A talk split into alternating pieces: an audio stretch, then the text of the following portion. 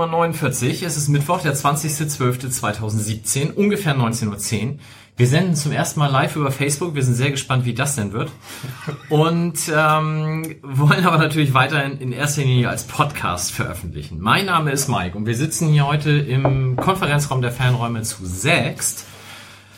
Ich werde gleich dazu kommen, wer hier alles da ist. Wir müssen aber, bevor wir anfangen, erstmal jemanden grüßen, der nicht da ist, weil Tim ist zum zweiten Mal Vater einer Tochter geworden.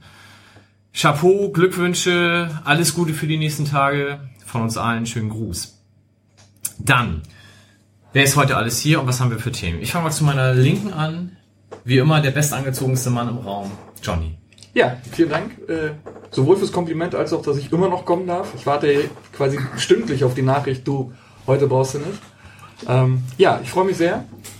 Ich habe heute modisch überhaupt nichts auszusetzen. Wir haben schon über Graue Police gesprochen, aber es ist... Deshalb habe ich ihn an. Alles klar. Ja, finde ich, äh, finde ich trotzdem alles sehr schön.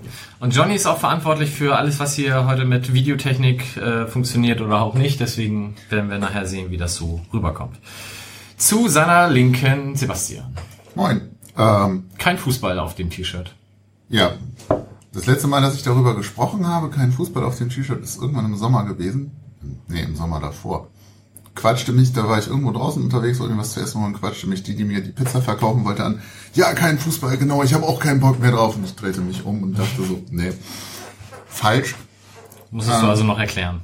Ja, aber sie war dann, trotzdem sah sie das sehr positiv. Das fand ich immerhin ganz gut. Okay. Wenn die Botschaft dann weitergetragen wird, ist ja alles okay. Johnny, Holzfäller. Yay. Und du, äh, ich hoffe, dir fallen auch die anders eingefärbten Ärmel auf Ja, und dass ich- dieses Hemd eine Kapuze hat. Und dass du darüber noch eine Jeansweste trägst, das ist... Die wurde beim letzten Mal bemängelt, ich habe aber gedacht, ich ziehe das jetzt durch. in dem Look finde ich es auch wieder fast passend und du passt damit ja Fast. total gut zu unserer Mannschaft. Ich wollte mich-. Ich wollte mich schon diverse. Fußballerisch auch wahrscheinlich. Ja, wollte ich sagen, ich wollte mich dem Niveau anpassen. Spielerisch macht das jetzt die Mannschaft in meine Richtung, deswegen komme ich dem modetechnisch ein bisschen entgegen. Sebastian schräg gegenüber, Justus. Schönen guten Abend. Ich finde ja, dass Johnny eher aussieht, als wäre er Taxifahrer, aber den Witz habe ich, glaube ich, schon mal gemacht, wegen der Weste. Ich bin arm, ich kann selten Taxi fahren, deswegen weiß ich nicht. Der Durchschnittstaxifahrer, mit dem ich muss ja dann immer auf die Insel fahren und die sehen nicht so aus. Nee? Nee. Egal, lassen wir das. Justus bestens gelaunt übrigens, weil er hat ab morgen Urlaub. Ja, habe ich nämlich. Das freut Geil, uns alle ne? sehr. Ich gedacht, Ich ich mich auch, ich freue mich auch. Es kommt direkt in der Einleitung. Hallo, ich bin Justus, ich habe morgen Urlaub. Er hat das nämlich vor der Sendung erst viermal erzählt. So, und dann haben wir heute zwei Gäste, nämlich ähm, zwei Spieler der ersten Handballmannschaft des FC St. Pauli, die im Sommer in Ruanda waren. Das wird dann unser zweiter Themenkomplex sein. Ich fange mal an. An der Ecke sitzt Ben. Schönen guten Abend. Moin zusammen, ich wusste nicht, dass es hier so um Anziehsachen geht. Ich vielleicht vorher noch informiert. Ich hoffe, ein blauer Pullover geht noch gerade. Ich finde Strickmuster sehr schön. Du kannst mal, viele. mit deinen Augen kannst du alles tragen. Vielen Dank, ja. das äh, hat sich ja der Auftritt hier schon gelohnt. Das ist super, dass du mit dem Hinterkopf zur Kamera Ja, ja, ja. Den Pulli sieht man. Ich habe gerade schon mal auf dem Handy nachgeguckt, den Pulli sieht man. Sehr schön. Und zu seiner Rechten Arne. Schönen guten Abend. Ja, vielen Dank für die Einladung. Ähm, ich wusste, dass ihr über graue Pullis gesprochen habt, deshalb habe ich einen angezogen. Und auf meinem Pulli ist zwar, man denkt erst nichts mit Fußball, aber da man einen Zander sieht, ähm, hat es vielleicht auch ein bisschen Weißen. Da sieht man gleich, wo der Hase heute hier läuft. Sehr gut. Sind aber alle gar nicht angeltechnisch genug bewandert, um zu überprüfen, ob das tatsächlich ein Zander ist. Wir es denn Buch sein dann? Ich halte ihn nachher vielleicht mal in die Kamera.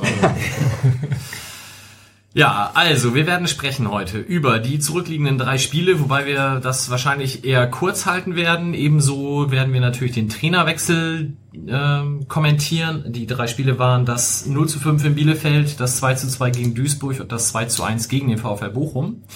Wir werden auch lauschen zu Wilko aus alten Übersteigern, der uns einen Blick von außen auf den FC St. Pauli aus Spanien aus dem Jahre, ich, oh, jetzt muss ich lügen, auf der, aus der Ausgabe 29 auf jeden Fall vorliest. Und dann im zweiten Teil eben, wie gesagt, die Handballer, die im Sommer in Ruanda waren. Da bleibt vielleicht auch noch ein bisschen Zeit, auf das Sportliche gerade in der abgelaufenen Hinrunde zu blicken. Aber die Reise an sich war, glaube ich, sehr gut. Ich soll nicht knistern oder was? Nein, nein, nein, nein, nein, ich wollte was Inhaltliches beitragen. Ach so. Das ist neu. Das ist neu. Damit konnte ja nur keiner rechnen. Entschuldigung. Äh, passiert. Ähm, das Tippspiel von letzten Mal würde ich gerne besprechen, bevor Justus gehen muss. Ich muss nämlich gehen, weil ich habe nämlich morgen Urlaub. Nein, ich Ja, muss zu einem Geburtstag. Weil Justus hat verloren und Sebastian hat gewonnen und er darf sich jetzt aussuchen, was du machen musst. Das sah doch nach dem ersten Spiel ganz anders aus. Wie ist denn das passiert? Kommen wir später zu. Okay, ähm, ja, ansonsten, wie gesagt, Tim ist Ich entschuldigt. verloren. Noch schlechter als Tim, oder was? Ja, noch, noch schlechter als Tim. Scheiße. Gut, wie immer, wir freuen uns, wenn ihr uns bei iTunes rezensiert oder ein Sternchen da lasst. Das bringt uns in den Charts weiter nach oben. Dann würden wir vielleicht auch mal von Red Bull erwähnt werden, die nämlich gerade eine Liste der besten deutschen Pod Fußball-Podcasts veröffentlicht haben. Unter anderem Grüße an 390, die wirklich keine Ahnung haben, wie die da reingekommen sind, insbesondere bei Red Bull. Dann Podcast Grüße gehen raus an den Rasenfunk, der ein Tribünengespräch veröffentlicht hat zum Thema Depressionen im Fußball. Dort hat sich Max unterhalten mit Ronald Reng und Dr. Carsten Henkel. Ronald Reng bekanntlich ähm, Freund von Robert Enke, hat da auch die Biografie drüber geschrieben und Dr. Carsten Henkel ähm, Mediziner in dem Bereich und wirklich, ich glaube, anderthalb Stunden ähm, lässt sich sehr gut anhören, fängt bei der Basis des Themas an und äh, ist wirklich auch inhaltlich sehr, sehr gut. Von daher kann ich das nur empfehlen. Womit wir dann schon beim ersten Spiel wären, nämlich dem 0 zu 5 in Bielefeld. Ähm, Liebe Facebook-Zuschauer, ich, äh, ihr erlebt jetzt etwas, was im Podcast mal rausgeschmissen wird, nämlich Mike verbindet sein Smartphone mit dem coolen Dings hier und spielt euch die Tore ein. Und das ist im Coolen Dings Podcast hier. immer viel besser. Pairing mode, waiting for device to connect. Hat dann den Ball überlassen auf Kerschbaumer, der spielt auf Klos. Klos kann den Ball verlagern, hat aber Avivor mit rausgezogen, rechte Seite dick, braucht zwei, drei Kontakte, um den Ball zu kontrollieren. Kerschbaumer angespielt, Kerschbaumer an den 16er gespielt, Schuss und Tor. Und das ging einfach und schnell, das war Putaro. Putaro macht sein zweites Zweitligator gerade in diesem Moment. Schade, schade. St. Pauli guckt so ein bisschen zu. Von der Kein rechten Druck, kein Gegendruck. ja, einfach an den 16er gespielt, da wurde noch nicht draufgegangen, aber der Typ dreht sich einfach oder nimmt den Ball direkt mit einem Kontakt an, mit dem zweiten nagelt er die Pille flach unten rechts ein. War Fernschuss, schon, war schon ein wuchtiges Ding, ne? starker Schuss, passte auch genau unten rechts rein. Himmelmann ohne Chance, Putaro zum 1 zu 0. Weil so viel Freistöße, Schrottfreistöße, wie wir schon gegen uns bekommen haben, gibt's auch nicht alle Tage. Rechte Seite, Waldemar Subota, 40 Meter Torentfernung, schlänzt den Ball rein, genau auf den Kopf, auf die Ein-Mann-Mauer. Schuss aus dem Rückraum, Buchtmann, abgefälschter Ball, Nachschuss, Tor! Schrott wie Avivor! schnell auf der Alm. Ja, Schrottfreistoß, Mittelfinger von den Zuschauern Richtung Schiedsrichter. Völlig zu Recht ein Null-Freistoß. Ein richtiger Nix-Freistoß. Und dann ein grauenhafter Freistoß noch, weil Sobota den genau auf die Ein-Mann-Mauer schießt. Ich weiß gar nicht, wer es gewesen ist in der Ein-Mann-Mauer. Blonder Mann mit roten Schuhen, aber die haben ja fast alle blonde Schuhe. Aber abgepfiffen ist das Ding. Zählt nicht. Was? Ja. Zu viele Mittelfinger auf der Tribüne, hat der Schiri gesagt, kann kein Tor sein. Also, wir ahnen es nicht, wir können es nicht sehen, was es gewesen ist. Abseitsposition. Aber wo stand doch nicht im Abseits? Ja, aber der erste, nee, der erste Schuss von Buchtmann könnte abseits gewesen sein. Klos alleine auf Himmelmann zu, nachdem wirklich Robin Himmelmann einen grottenschlechten Fehler gemacht hat. Er hat den Ball nämlich nach rechts gespielt und da waren die eng, Räume eng besetzt, direkt in die Füße von Klos. Der ein Dribbling von 5, 6 Meter, jetzt kommt die Ecke von der linken Seite. Eckball reingegeben auf 5 Meter. Mit dem Kopf so ich zunächst ran. Schuss aus dem Rückhalt. Tor! Was eine Granate. Florian Dick. Mit dem rechten Fuß über den Außenriss quasi noch mitgenommen. Und der Ball hat einen unfassbaren, unfassbaren Flugweg. Der kommt also wirklich wie ein Komet in das linke Eck geknallt. Unhaltbar für Himmelmann. Aber den packt er doch auch nur sonntags raus. Ja, am Freitag vor Weihnachten vielleicht auch mal. Ja, und dann fielen halt noch drei Tore. Ich glaube, das können wir uns sparen. ähm, ich zitiere gerne Tim und mich von der letzten Sendung vor dem Spiel, als wir gesagt haben, ja, das 0 zu 4 in Fürth, das ist ja ein Ausreißer gewesen. Ansonsten haben wir eine kleine Ergebniskrise. Aber eigentlich ist es alles ganz gut, was wir so machen. Wer von euch war denn da eigentlich? Justus, du warst Ja. da. Sebastian Mauter, den habe ich nämlich gesehen. Johnny hatte ja schon vorher erzählt, dass er nicht will. Du wolltest doch auch hin, oder? Ja, Ich war auch da. ich ich habe es aber tatsächlich wahrscheinlich besser gehabt als ihr, weil ich durfte auf der Haupttribüne sitzen, weil ich bin ja hingefahren unter anderem mit Sandra und Carsten und die haben sich vorher noch unterhalten, wo sie denn hingehen und ähm, es war dann so, dass Sandra irgendwann gesagt hat, ich, äh, nervlich halte ich das auf der Haupttribüne nicht aus, ich muss stehen, ich muss mich bewegen, das Spiel ist zu wichtig. Und dann habe ich gesagt, ja gut, also bevor die gerade. und äh, hatte dann beste Sicht auf diesen fußballerischen Leckerbissen. Und VIP und so? Ja. Saufi, Saufi und so? Ja, fressi, fressi. Ab welchem Tor hast du nichts ja, mehr genau. mitgekriegt? Wann bist du nicht mehr rausgegangen? Nee, ich, ach, ich habe äh, mich sehr nett unterhalten mit dem Typen, der neben mir saß, äh, also Carsten. Bielefelder. Bielefelder, der, der mir dann auch irgendwie sagte, ja, ich bin auch voll Fußballfan. Ich habe sogar ein Elf-Freunde-Abo. Das sagt viel über dich, aber nein, alles gut. Und mh, der hat dann tatsächlich irgendwann Mitleid mit mir gehabt. Er hat sich am Anfang so ein bisschen eingeschleimt, so nach dem Motto, hey, St. Pauli finde ich auch voll cool. Ich war sehr begeistert, dass er das Sankt gesagt hat. Und ähm, meinte dann aber trotzdem bei den Toren aufspringen zu müssen und irgendwann habe ich mich dann halt Carsten zugewendet. Und, naja. Ja, war nicht so schön. Wie schaut ihr denn Auswärtsspiele des FC St. Pauli? Guckt ihr sowas euch an oder seid ihr mit Handball ausgelastet genug? Mit Handball ausgelastet genug. Also, dass wir am Wochenende fahren wir durch, quer durch äh, Schleswig-Holstein meistens. Äh, dann reicht's meistens nur für den Fernseher. Ja, also wir haben ein, zwei Leute dabei, die jede, jede Auswärtsfahrt mitmachen, auch im Team. Äh, Also versuchen natürlich, wenn wir kein Spiel haben. Ähm, ein paar Dauerkarten sind natürlich auch im Team, äh, aber die verfallen leider oder müssen weitergegeben werden, weil wir, weil wir selber spielen. Ähm, tatsächlich musste ich mir diesen Fußball-Leckerwissen in Bielefeld aber auch äh, über 90 Minuten geben, weil wir gerade nicht gespielt haben. Also ich habe es gesehen, war aber nicht, war aber nicht vor Ort. Und du hast das noch bis zum Ende durchgehalten? Ähm, ich glaube, ich habe es ungefähr so lange durchgehalten wie dein, dein Einspieler gerade. Also ich habe Ah, okay. dann schon den weiterlaufen lassen, aber nicht mehr mit voller Konzentration. Ja, war nicht so schön. Ich weiß auch nicht so recht. Ähm, eigentlich, ja, die, die ersten 20 Minuten habe ich so gedacht, das mit unserer Ergebniskrise passt schon. Wir waren ganz gut im Spiel. Jan Das wird aber im. Nachhinein, also ich finde, das sagen ja im Nachhinein einige, also oder ein paar Leute, dass das in den ersten 20 Minuten zumindest nicht so schlecht war. Das sagt man aber, glaube ich, auch nur, weil man es vom Ende her sieht, oder? Also ich glaube, Nee, sonst ich würde, das hätte man ich jetzt 1-0 unglücklich verloren oder so, hätte man auch nicht gesagt, man hätte in den ersten 20 Minuten ganz okay gespielt. Finde ich. ich- Also ich fand das auch am Anfang nicht gut. Ich fand die ersten 20 Minuten im Verhältnis zu Fürth und auch, was war das vorher, Regensburg? Oh gut, da ist die Fallhöhe auch nicht so. Ja, aber verbessert, es sah wieder in Teilen wie Fußball aus. Man hatte den Eindruck, der Trainer hätte so ein bisschen was geändert. Und ich fand Jan-Marc Schneider, den ich eh sehr gerne spielen sehe, auch nicht schlecht. Ähm, dass du dann fünf Dinger kriegst. Und was für Dinger. Ja, Ja, vor allem, die hätten neun kriegen ne? können und fünf davon hätten sie vorgelegt gehabt. Also, Ja, aber ich, ich glaube halt auch, du machst vor der Halbzeit halt das, den vermeintlichen Ausgleich, der zugegebenermaßen vier Meter abseits war, also brauchen wir nicht drüber diskutieren. Aber kriegst dann direkt nach der Pause halt dieses Sonntagsding in den Winkel. Dann ist halt auch ne, psychologisch ungünstiger Zeitpunkt. Ähm, dann geht halt auch echt alles nach hinten los. Und dann, dann musst du da, glaube ich, auch sportlich nicht mehr viel machen. Also da geht auch nicht mehr viel. Ja, wobei es Situation. ging halt auch sowieso nicht mehr viel, ne? was ich halt echt erschreckend fand. Und das ist dann irgendwie, glaube ich, auch ein psychologisches Ding, wie viele Pässe auch aus der Abwehr direkt zum Gegner gespielt wurden. Ähm, wie oft die Bielefelder dann plötzlich den Ball hatten, ob wir noch nicht mal irgendwie in einer bedrängten Situation waren. Da war, glaube ich, schon einiges kaputt.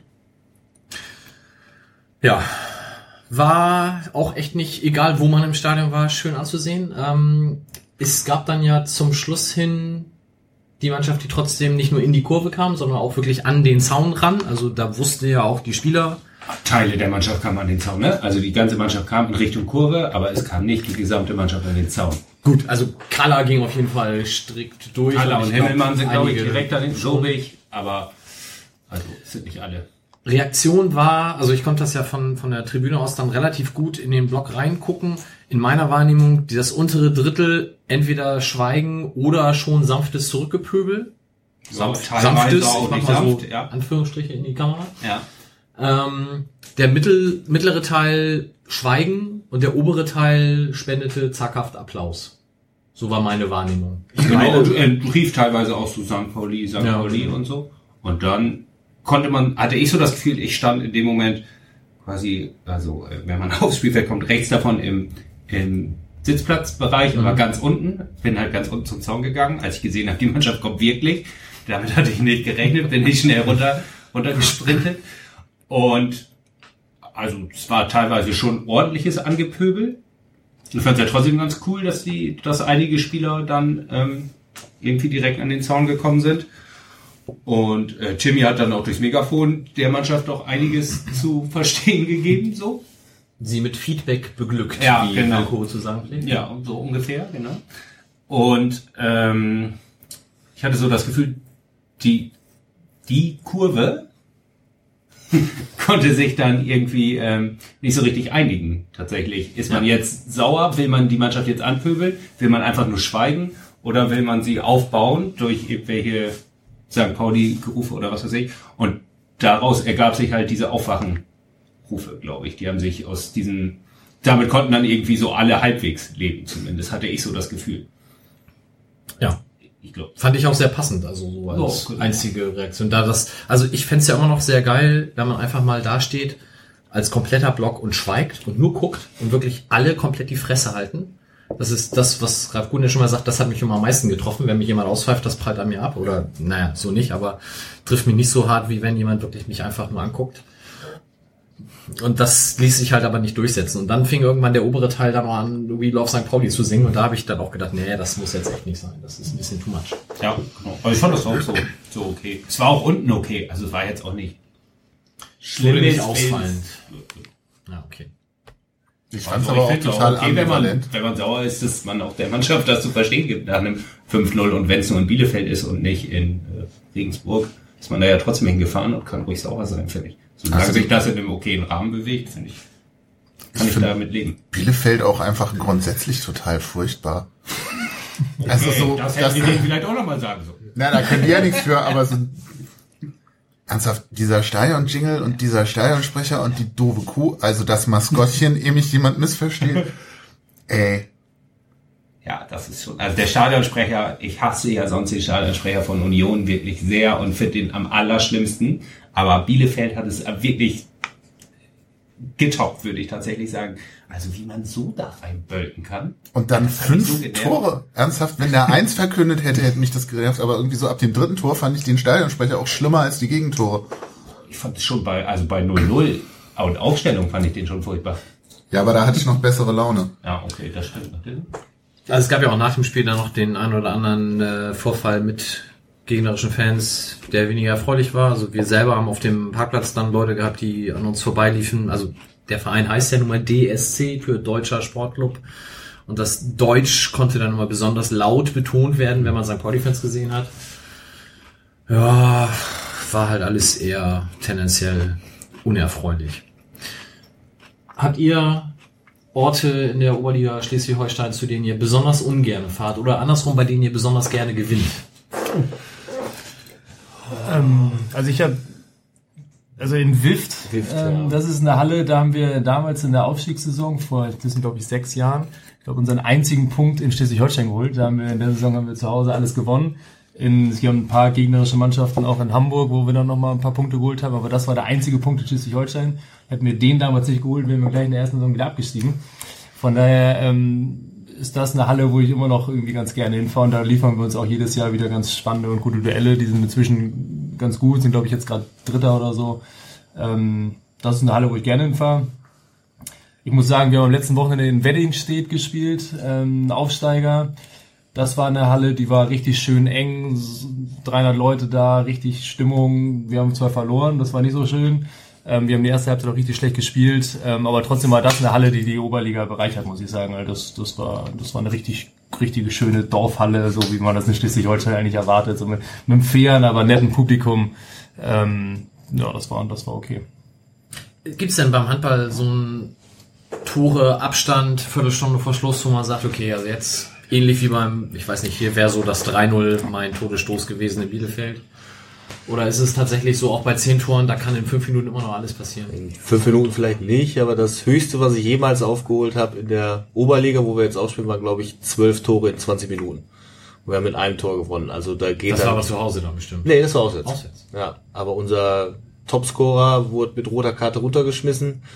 Und ich glaube, das war dann der Punkt für uns, wo dann der Gegner gedacht hat, alles klar, das können wir jetzt locker zu Ende spielen. Und das war dann nicht so. Aber ich Haben so die dann gar kein Tor mehr gemacht? Und ihr 13? Oder? äh, fast, fast. Ja, also es war wirklich. Äh, wir haben es auch nicht mehr geglaubt, aber es war vielleicht dann auch so der der Punkt, den wir dann so als Bonus hatten. Ne? Also wir einfach gesagt, haben, okay, jetzt ist alles egal. Aber so beim Handball, solange man den Abstand noch in Minuten hat, also fünf Tore in fünf Minuten, ist immer noch so eine so eine gute ja, so eine gute Basis, die man haben kann. Ja, also man kann noch mal in einer Minute zwei Tore aufholen, aber so wenn man fünf, also wir werden jetzt nicht nervös, wenn wir fünf Minuten Verschluss mit fünf Toren hinten liegen, ist zwar jetzt nicht schön, aber dann sagt man, okay, ganz unrealistisch ist das noch nicht. Ja, genau, also ich glaube, das ist so eine ganz gute Faustregel. Okay. Nur mit den Toren. Aber also zwei Tore in einer Minute gehen, aber zehn Tore in fünf Minuten, das wird schwierig. Also, Ja, also wir haben auch fünf in 90 Minuten nicht aufgeholt.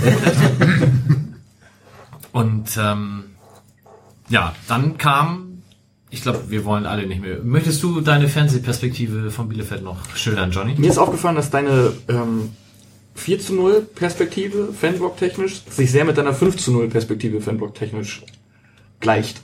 Also ähnliches hattest du schon mal letztes Mal erzählt.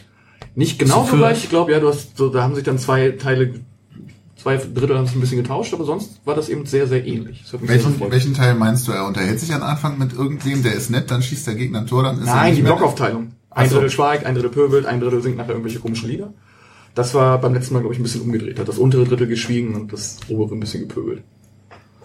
Okay. Ja. Fernsehperspektive ist, ich teile die Ansicht, dass das 20 Minuten okay war. Gesundheit. Dass das 20 Minuten okay war. Gut würde ich nicht unbedingt sagen, aber im, im Rahmen der Möglichkeiten. Sache. Steht immer in meinem Arbeitszeugnis, im Rahmen der Möglichkeiten war das okay. Ähm, aber ansonsten nach dem 2 zu 0 halt komplett eingebrochen. Also das war echt eine absolute Nullnummer. Hat Olaf Jansen danach eigentlich noch ein Interview gegeben? Weißt du das zufällig? Das weiß ich nicht. Ich wollte auch die Frage schon in den Raum stellen, ob die Mannschaft da schon gegen den Trainer gespielt hat. Aber wir haben kein Phrasenschwein, das ist echt schwierig hier. Ich, also ich glaube ja an sowas nicht. Dass sowas gemacht wird. Vor allem, es müssten sich ja dann eigentlich mehr oder weniger bei dem 5-0 alle einig sein, dass der Trainer scheiße ist, ne? Ja, wenn der Trainer zu allen scheiße ist. Ja, gut. Ich weiß es nicht. Also ich wollte nur diese Ja, Phrase in den Raum werfen und hatte gehofft, dass Tim sie aufnimmt, aber er ist ja nicht da. Halte ich für ah, halte ich auch für unwahrscheinlich. Also zumal es fiel ja der Ausgleich noch vor der Halbzeit so. Da steht es 1-1. So schlecht haben sie am Anfang nicht gespielt. Ich glaube, danach ist einfach das dann auch Ja, im hat sich ins Absatz gestellt. Also wir haben da zwei Stürmer, bei denen glaube ich das tatsächlich. Nee, Es das fiel mal, es fiel mal dem, Sa- der Satz hinter mir, "Ah, der Boadus, der ist auch im Abseits geboren. Ne? Ja, aber das ist was anderes. Der steht tatsächlich, und auch Alagui steht ja absichtlich im Abseits, um dann den einen Schritt wieder. Das Ne? haben die noch nicht drauf. Das, da müssen die noch ein bisschen üben. Das ist der Fehler an der Stelle. Ja, dann kommen wir zum nächsten Spiel. Dann- Absichtlich im Abseits. oder? Ja, ja, nee, erstmal kommen wir zur Trainerentlassung. In der gebotenen Kürze. Ich glaube, wir müssen auch nicht groß spekulieren. Ich wollte nur noch mal, wir haben es ja, als Ewald hier war, auch schon mal angesprochen, äh, sein Job bei Sky, der ist ihm da halt so ein bisschen um die Ohren geflogen. Es begab sich am Mittwochabend, dass Champions League war. Ewald war als Gast dort bei Sky und wurde dann, da es in Hamburg an dem Abend, ich glaube so um und bei 19 Uhr gab es eine Pressemitteilung, dass am nächsten Morgen um 10 eine Pressekonferenz sein wird. Thema sportliche Situation. Und es war nur Uwe Stöver äh, als Gast äh, annonciert, ohne Olaf Jansen. Also da konnte man sich ausrechnen, was passiert. Und ähm, im Nachhinein wurde dann gesagt, die Bild wusste doch ganz früh, was und wie konnte das sein, dass das da durchsickerte. In meiner Wahrnehmung war es tatsächlich von, von Sky noch Jurek Rohrberg, der das auf äh, Twitter als erstes äh, vermeldete. Auf jeden Fall konfrontierte man Ewald dann damit, dass Jansen geht. Und Ewald sagte sinngemäß, ich finde das unfassbar von Ihnen, dass Sie das jetzt mir hier sagen und mich damit konfrontieren, wenn das vom Verein noch nicht kommuniziert wurde. Das fand ich als Satz ganz okay. Also viel mehr kann er da auch nicht machen. Im Nachhinein hat er dann im Kicker noch ein Interview gegeben, dass äh, er tatsächlich von nichts gewusst hätte, was der Kicker ihm, glaube ich, nicht so wirklich geglaubt hat, die Öffentlichkeit auch nicht. Ich persönlich mit seiner Rolle als technischer Direktor aber schon übereinbringen kann, weil sportlich ist er halt nicht mehr verantwortlich. Aber ich finde, er hat in dem Interview so ein bisschen das auch kritisiert, dass er nichts wusste, ne? Und das, so habe ich das zumindest rausgelesen. Im Kicker oder was? Im Kicker, Ja, ja. im Kicker dann, ja genau. Also an dem Abend finde ich das auch eine vollkommen Genau, das war ja gegen Sky. genau. Also abgesehen davon, dass ich es falsch finde, dass er bei Sky sitzt. Genau, ja. Ähm, Punkt eins. Genau, finde ich das dann noch okay. Aber ich finde sich dann im Kicker beschweren, dass er davon nichts wusste. Also, ich wusste auch nichts, aber ich, äh, ich beschwere mich auch nicht. Okay, jetzt habe ich nicht den gleichen Job wie Eberlin, das weiß ich auch, aber mich muss auch keine. Also, mein Verständnis eines technischen Direktors ist nicht, dass der früh davon erfahren muss, ähm, dass ein Trainer entlassen wird und auch nicht, wenn er bei Sky in der Sendung sitzt oder erst recht nicht. Also ich hoffe, da sitzt er auch als Privatperson und nicht als technischer Direktor des FC St. Pauli. Auch wenn sich das natürlich nicht äh, hundertprozentig trennen lässt. Aber warum sollte er davon vorher erfahren? Das ist sehr ambitioniert, aber ich glaube, der technische Direktor von St. Pauli wird nicht zur Champions League befragt. Also wenn er da ist, dann tatsächlich nur als Privatperson. Ich, dein Plan ist anders, weiß ich, aber Ja gut, aber er sitzt da ja nicht als... Also, er hat ja nichts vom Verein an, an der Stelle. Er trägt ja, Ja, ist wie immer okay, gut gekleidet, Stone Island Pulli, blaues Halstuch. Traum. Aber äh, hä, der hat so ein scheiß Sky-Hemd an, Der wo, hat auf Sky-Klamotten dem, an. wo auf dem Kragen hier Sky steht. ich habe kein Premier, das tut mir leid. Ich, Ja, ich auch nicht, aber es gibt Fotos, die das beweisen. das gucke ich glaube dem Internet ja nicht, das ist alles gelogen. Nee, aber ich, er ist da halt als Privatperson und dann kann er von mir aus ja auch ganz gerne sagen, was er will. Ich fand die Reaktion angemessen, zu sagen, pass mal auf, also man hätte das ein bisschen anders formulieren können, pass auf, wir reden hier über Champions League und nicht über einen Verein in der zweiten Liga oder sowas. An sich finde ich das gut. Beim Kicker-Interview bin ich bei dir, das las ich so ein bisschen durch, so, hm, hätte man mir ja vorher auch mal sagen können, damit ich nicht da stehe wie der letzte Hannes. Aber auch hier bin ich wieder bei euch, wenn, wenn gesagt wird, naja, der ist halt technischer Direktor und kein sportlicher Leiter. Er soll nicht zu Sky gehen, wenn er damit ein Problem hat, dass er Sachen nicht weiß dann am Mittwochabend. Da, also auch wenn, also da soll er sowieso nicht hingehen. Das wäre mein, meine Herangehensweise an diese Tätigkeit. Also ich habe das Interview so gelesen im, im Kicker, dass er sagt, ähm, grundsätzlich ist das nicht mehr mein Bereich, von daher ist es okay, wenn man mich nicht einweiht. Aber man hat mich halt bei Sky ins offene Messer rennen lassen vom Verein aus, weil man wusste, dass ich da hingehe und dass man dann zumindest damit rechnen musste, dass man mich mit dieser Tatsache konfrontieren wird. Und ich glaube, er war, er hat versucht, das so ein bisschen noch nicht ganz als Vorwurf klingen zu lassen, aber ich bin da total bei dir, denn darf er sich den Job bei Sky halt nicht antun. Und das war ja nun mal sein Wunsch, das machen zu dürfen. Ich glaube, das ist auch schon ganz geil, da zu sitzen und über sein Hobby zu quatschen. Das macht er ja gerne. Und halt nicht nur über zweite Liga, sondern auch über die Champions League. Aber da hat's ihn halt eingeholt. Naja, aber Ja. du quatschst ja auch gern über dein Hobby. Ja, deswegen machst, sitze ich hier. Ja, genau, und machst das ja auch hier. Also es ist halt auch ein Sender, Empfänger oder äh, Format, wo man es macht. Also ich meine, der kann gerne über Fußball reden, da habe ich überhaupt kein Problem mit. Aber wenn, wenn man mir jetzt so viel Geld geben würde und dann würde man sagen, komm, setz dich mal hin, red mal in der Champions League. Sag ich, okay, habe ich keine Ahnung von, aber ich kann so ein bisschen über die Choreos reden. und dann zahlen die mich. Ja, willst du machen? Nee, mir weiß gar nicht. Aber ja, siehst du. Gut, dann sind wir uns ja, einig, gut, oder? Okay, ja. Hm. Blöd. Okay, egal. Also, äh, Markus Koczynski, neuer Trainer, ähm, wurde dann am Donnerstag eben in der PK vorgestellt. Gleichzeitig wurde Patrick Glöckner freigestellt als Co-Trainer, den wir an dieser Stelle auch unbedingt nochmal grüßen müssen, alleine für seine Aktion, Aktion in Kiel, als er da den Kieler Dauerläufer umgegritscht hat, als er das Banner geklaut hatte. Ähm, ja, wollen wir noch was zu Olaf Jansen sagen?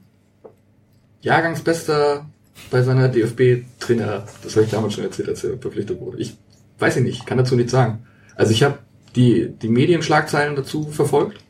Als es dann hieß, er wirkte ein bisschen planlos und er hat Straftrainings angesetzt und war halt nicht, wirkte halt teilweise ein bisschen nach Aktionismus oder sah nach Aktionismus aus. Ich hatte auch nicht so das Gefühl, dass da so viel bei rumgekommen ist. Ich fand es tatsächlich auch ein bisschen schwierig, wenn du nach dem Fürth-Spiel gefühlt schon ganz tief in die Kiste Krisenmanagement greifst. So, ja, jetzt müssen wir Charakter zeigen und Einsatz und bla bla. Und dann hast du so ein Spiel wie in Bielefeld, kriegst wieder auf die Fresse und dann gibt's halt Straftrainings. Was irgendwie ich da dann auch,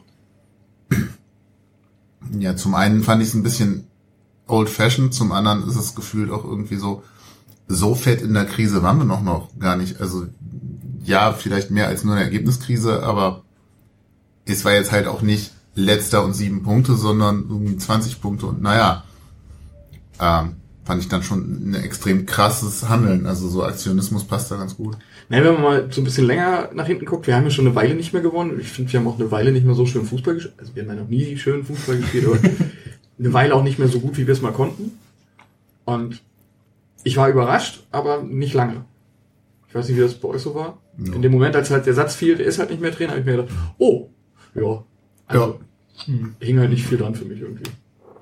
Und tatsächlich muss ich sagen, durch das Festhalten an Linien im letzten Winter hat unsere sportliche Führung da bei mir auch einen gewissen Bonus. Wenn die jetzt so schnell handeln, so gefühlt relativ schnell für, für St. Pauli-Verhältnisse, wird es schon Gründe geben. Da muss ich nochmal einhaken. Findest du das recht relativ schnell für St. Pauli-Verhältnisse? Ich finde, die, was danach ja auch teilweise in den sozialen Medien kam, mit sozialen Netzwerken, ähm, von wegen, haha, und ich dachte, St. Pauli wäre der Verein, der immer ewig am Trainer festhält. Waren wir noch nie. Wir haben immer sofort auf den roten Knopf gedrückt. Wir haben jedes Mal den Typen sofort rausgeschmissen. Lien war das erste Mal, dass das nicht der Fall war. Und man profitierte halt immer noch auch in der Wahrnehmung wahrscheinlich von der langen Zeit mit Stani, aber der war halt auch immer in der Zeit, wo er da war, erfolgreich. Aber in dem Moment, wo wir unerfolgreich waren, war der Trainer immer zack weg, sofort. Ja, Unterschied. Ähm, ich meine jetzt tatsächlich aktuelles Präsidium, Okay. Aufsichtsrat, sportliche Leitung, da zähle ich jetzt ähm, Andreas mit zu, Rettich. Aber und die sind halt im Amt, in der Zeit hatten wir Megle, Lien, Jansen, jetzt Kautzinski.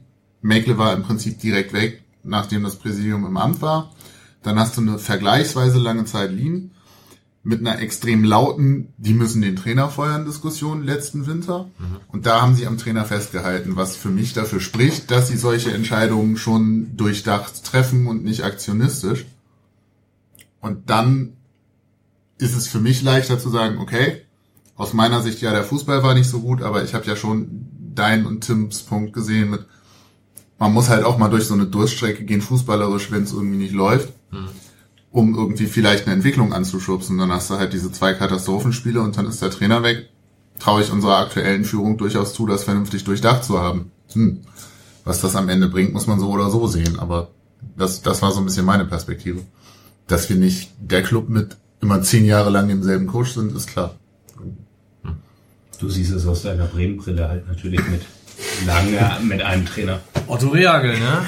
Mike hat ja auch immer Verlustängste. Ich, ich, äh, Veränderungen sind Seit schwer. Dixie Dörner. Ad, Ademos war der Tiefpunkt, glaube ich, in Bremen. Ja. Wie viele Trainer bei St. Pauli habt ihr schon in eurer Handballmannschaft erlebt? Ich habe gerade tatsächlich parallel gerechnet. ähm, und ich bin auf vier gekommen. Steffen, Klaus. Steffen und Klaus. Genau, Klaus ist unser aktueller Spielertrainer tatsächlich. Ähm, leider, leider schon länger verletzt. Klaus. Thomas Schwarz. Stimmt, Thomas Schwarz. Wie lange denn angefangen. schon in der Mannschaft? Ich seit achteinhalb, neun Jahren. Genau. Ich war vor dritte Mannschaft, habe mich hochgekämpft. äh, jetzt auch so seit drei Jahren. Immer mal vier Jahren sogar schon. Immer mal dabei, man wieder nicht. Da wir ja alle nie sonderlich hoch gespielt haben, sportlich, egal in welcher Sportart, guck kurz, aber ist so. Ähm, wie wichtig ist denn so ein Trainer? Sehr, glaube ich. Also für mich so. Manchmal wichtigste im ganzen Team. Also beim Handball ist es schon so, glaube ich, dass äh, da viel Einfluss sind, weil es gibt ja viele Tore beim Handball und da sind so Umstellungen in der Taktik oder wen bringe ich jetzt, ist dann schon schon entscheidend. Also da kann man in fünf Minuten noch mal, auch wenn wir gerade gesagt haben, äh, fünf Tore in fünf Minuten kann man immer aufholen. Das kann man aber auch genauso gut wegschenken dann. Also wir haben auch schon ein paar Spiele 59 Minuten lang geführt, auch mal mit vier, fünf Toren und dann am Ende stehst du trotzdem mit nichts da. Also, Kannst du im Handball ja auch viel öfter wechseln als bei Fußball. Und da kannst du natürlich auch ganz schnell mal zwei, drei Leute reinbringen, rein, äh, die an dem Tag nicht ihren besten Tag haben und schon verlierst du das Spiel in ein paar Minuten. Von daher hat man halt schon relativ ähm, großen Einfluss. Und ich glaube, beim Fußball ist auch, klar, es gibt auch während des Spiels mal Taktikumstellung. Ähm, beim Handball geht das aber noch viel schneller, dass du die Abwehr umstellst, irgendwie ähm, das teilweise Manndeckung spielst oder wenn es sich dann 6-0 oder 5-1 oder 4-2, sodass du mit offensiver deckst und solche Entscheidungen zu treffen, das kann ein Spiel entscheiden. Für dich oder halt auch gegen dich. Was spielt ihr denn für eine Position? äh, ich spiele Kreis und Rückraum. Also zwei verschiedene Positionen, die halt auch dann so diese ganze Variation des Handballs ausmacht. Ich spiele eigentlich rechts außen. Im Moment haben wir so relativ viele Verletzte, von daher spiele ich äh, letzten Spiel auf halb rechts, also im Rückraum. Genau. Und ihr habt, glaube ich, beide so ein bisschen genickt, als ich eben gesagt habe, gegen den Trainer spielen geht nicht. Ja, da wollte ich auch gerade noch anschließen. Also ich kann mir das nicht vorstellen. Wenn ich auf dem Platz stehe, dann will ich gewinnen. So, und dann geht es auch nicht um irgendwelche anderen Leute. Dann gibt mir zwar ein Trainer eine Taktik mit oder irgendwie vielleicht auch eine besondere Aufgabe an dem Tag, aber dann will ich einfach gewinnen. So, und dann geht es für mich um den, um den Sport und das Spiel und äh, nicht darum, gegen irgendjemanden zu spielen. Also ja, das kann ich mir nicht vorstellen.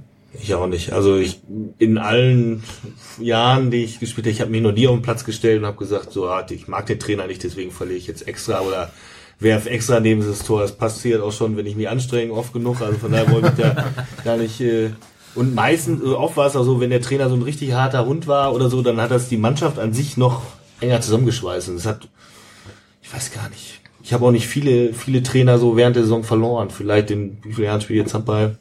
Ja, zu viele wahrscheinlich. Sagen wir mal, 20 Jahren gab es, glaube ich, einen Trainer, der während der Saison gegangen ist oder so. Also ich weiß nicht, ob das auch mit der Sportart zu tun hat.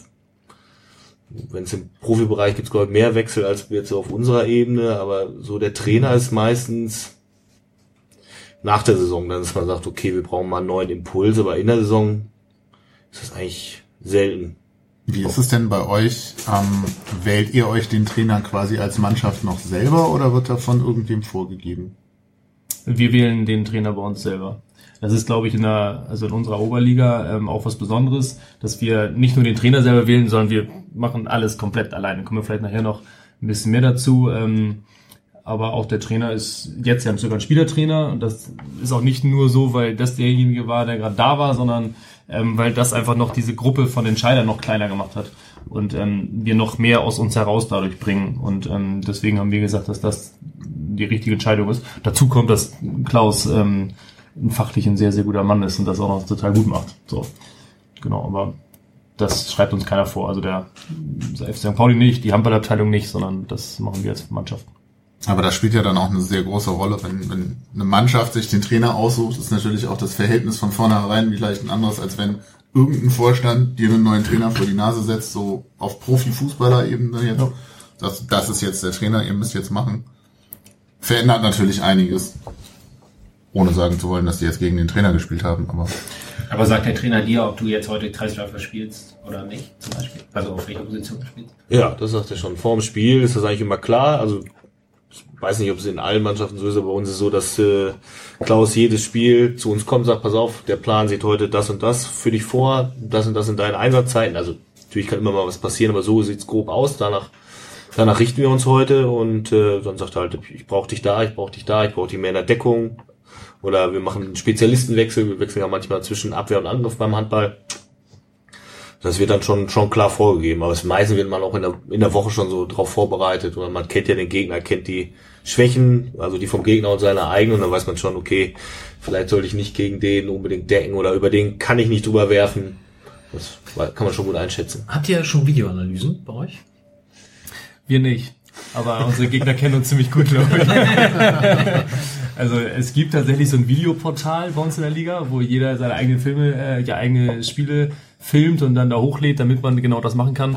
Ähm, aber bei uns ist es einfach so, dass wir da einfach auch gar keinen, also erstens haben wir da gar keinen Bock drauf, weil wir halt unser eigenes Training machen, unser eigenes Ding auch machen. Ich glaube, wir sind auch einfach besser, wenn wir uns auch von selbst konzentrieren. Und ähm, ja, irgendwie haben wir auch nicht die Zeit dafür. Also wir, wir trainieren zweimal die Woche, weniger als die meisten Gegner. Ähm, und in der Zeit wollen wir auch nicht Videos gucken, sondern, sondern Sport machen. So. Und ähm, wenn wir wissen, dass da irgendjemand ist oder aus dem Hinspiel noch wissen, der und der ist besonders gut und die haben, spielen immer den, den Spielzug oder die Abwehr oder so, dann reicht uns das in der Regel an Informationen, um uns ja gut einzustellen. Aber es gibt es durchaus und äh, manchmal würde es wahrscheinlich auch Sinn machen, äh, wenn man ein paar Spielzüge von den Gegnern vorher schon mal gesehen hat. Aber das gibt bei uns einfach die Kapazität nicht her, weil jeder irgendwie von der Arbeit zum Training kommt und ähm, danach auch schnell wieder zur Familie muss so ungefähr. Ähm, da ist wenig Zeit, noch irgendwie Videos zu gucken. Letztes Jahr hatten wir noch, äh, da hat jeder nach dem, nach dem Hinspiel aufgeschrieben, äh, was ihm aufgefallen ist. Aber das haben wir diese Saison, glaube ich, auch aus zeitlichen Gründen, glaube ich, ja. äh, ad acta gelegt. Dieses hat auch nicht so viel gebracht, ehrlich gesagt. Ne? Also ja. So. Manchmal so wussten, ne? im Hinspiel merkst du ja, okay, die spielen immer den Spielzug und der, der Typ wirft immer dahin. Dann kann man sich das ja mal merken, so fürs Rückspiel. Das ist so ein bisschen so ähnlich wie Videoanalyse, nur, nur live. Aber müsst ihr das da hochladen, dann, die Spiele? Oder könnt ihr auch sagen? Wir sind die einzige Mannschaft aus der Liga, die, die das nicht macht. Ach so. Ähm, alle anderen finden uns deswegen auch scheiße. Deswegen Aber- haben wir auch keinen Zugriff darauf. Ne? Genau, wir haben keinen Wir Zugriff dürfen darauf. die Videos auch nicht gucken. Also, Ah, Ach so, weil, Weil weil wir nicht machen. okay, Ja, das, das, auch, das ist fair. Ja. Du hast vorhin noch was gesagt. Ähm, der Trainer sagt dir vorher, wann ungefähr deine Spielzeiten sind. Ja, also Jetzt so als jemand, der Handball alle Jubeljahre mal im Fernsehen guckt. Das heißt kannst du aber, es zur gibt, Halle kommen, ne? Die ist direkt da vorne. Da Muss ich Bier nur dringend einen mal Euro, machen. dir das. Bier ein Das Euro, Eintritt frei. Das lohnt sich. ich komme mal vorbei. äh, nee, was ich wissen wollte, von draußen hätte ich jetzt gedacht, Handball ist ein sehr reaktiver Sport, weil es unglaublich schnell geht und weil unglaublich schnell Tore fallen und auch durch die vielen Wechsel hätte ich jetzt so die Erwartung gehabt, okay, man hat einen Plan für die ersten drei, vier Minuten und dann reagiert man darauf, wie das Spiel läuft, was man machen möchte. Das klingt ja anders. Das heißt, ihr habt eigentlich einen Matchplan, den ihr auch über die komplette Stunde dann vorhabt, so zu spielen. Ja, haben wir. Also der hat natürlich immer äh, Stärken und Schwächen, beziehungsweise wir müssen auch reagieren, was der, was der Gegner macht oder was wir für für Zeitstrafen, also ähnlich wie gelbe Karte. Ne? Wenn man beim Fußball nimmt man ja auch einen raus, der gelb-rot gefährdet ist. Bei uns sind es die dreimal zwei Minuten, wo man sagt, okay, der hat jetzt schon zweimal zwei gekriegt innerhalb der ersten 20 Minuten der ersten Halbzeit, dann lasse ich den mal in der Deckung draußen, dann bringe ich den vielleicht vermehrt im Angriff.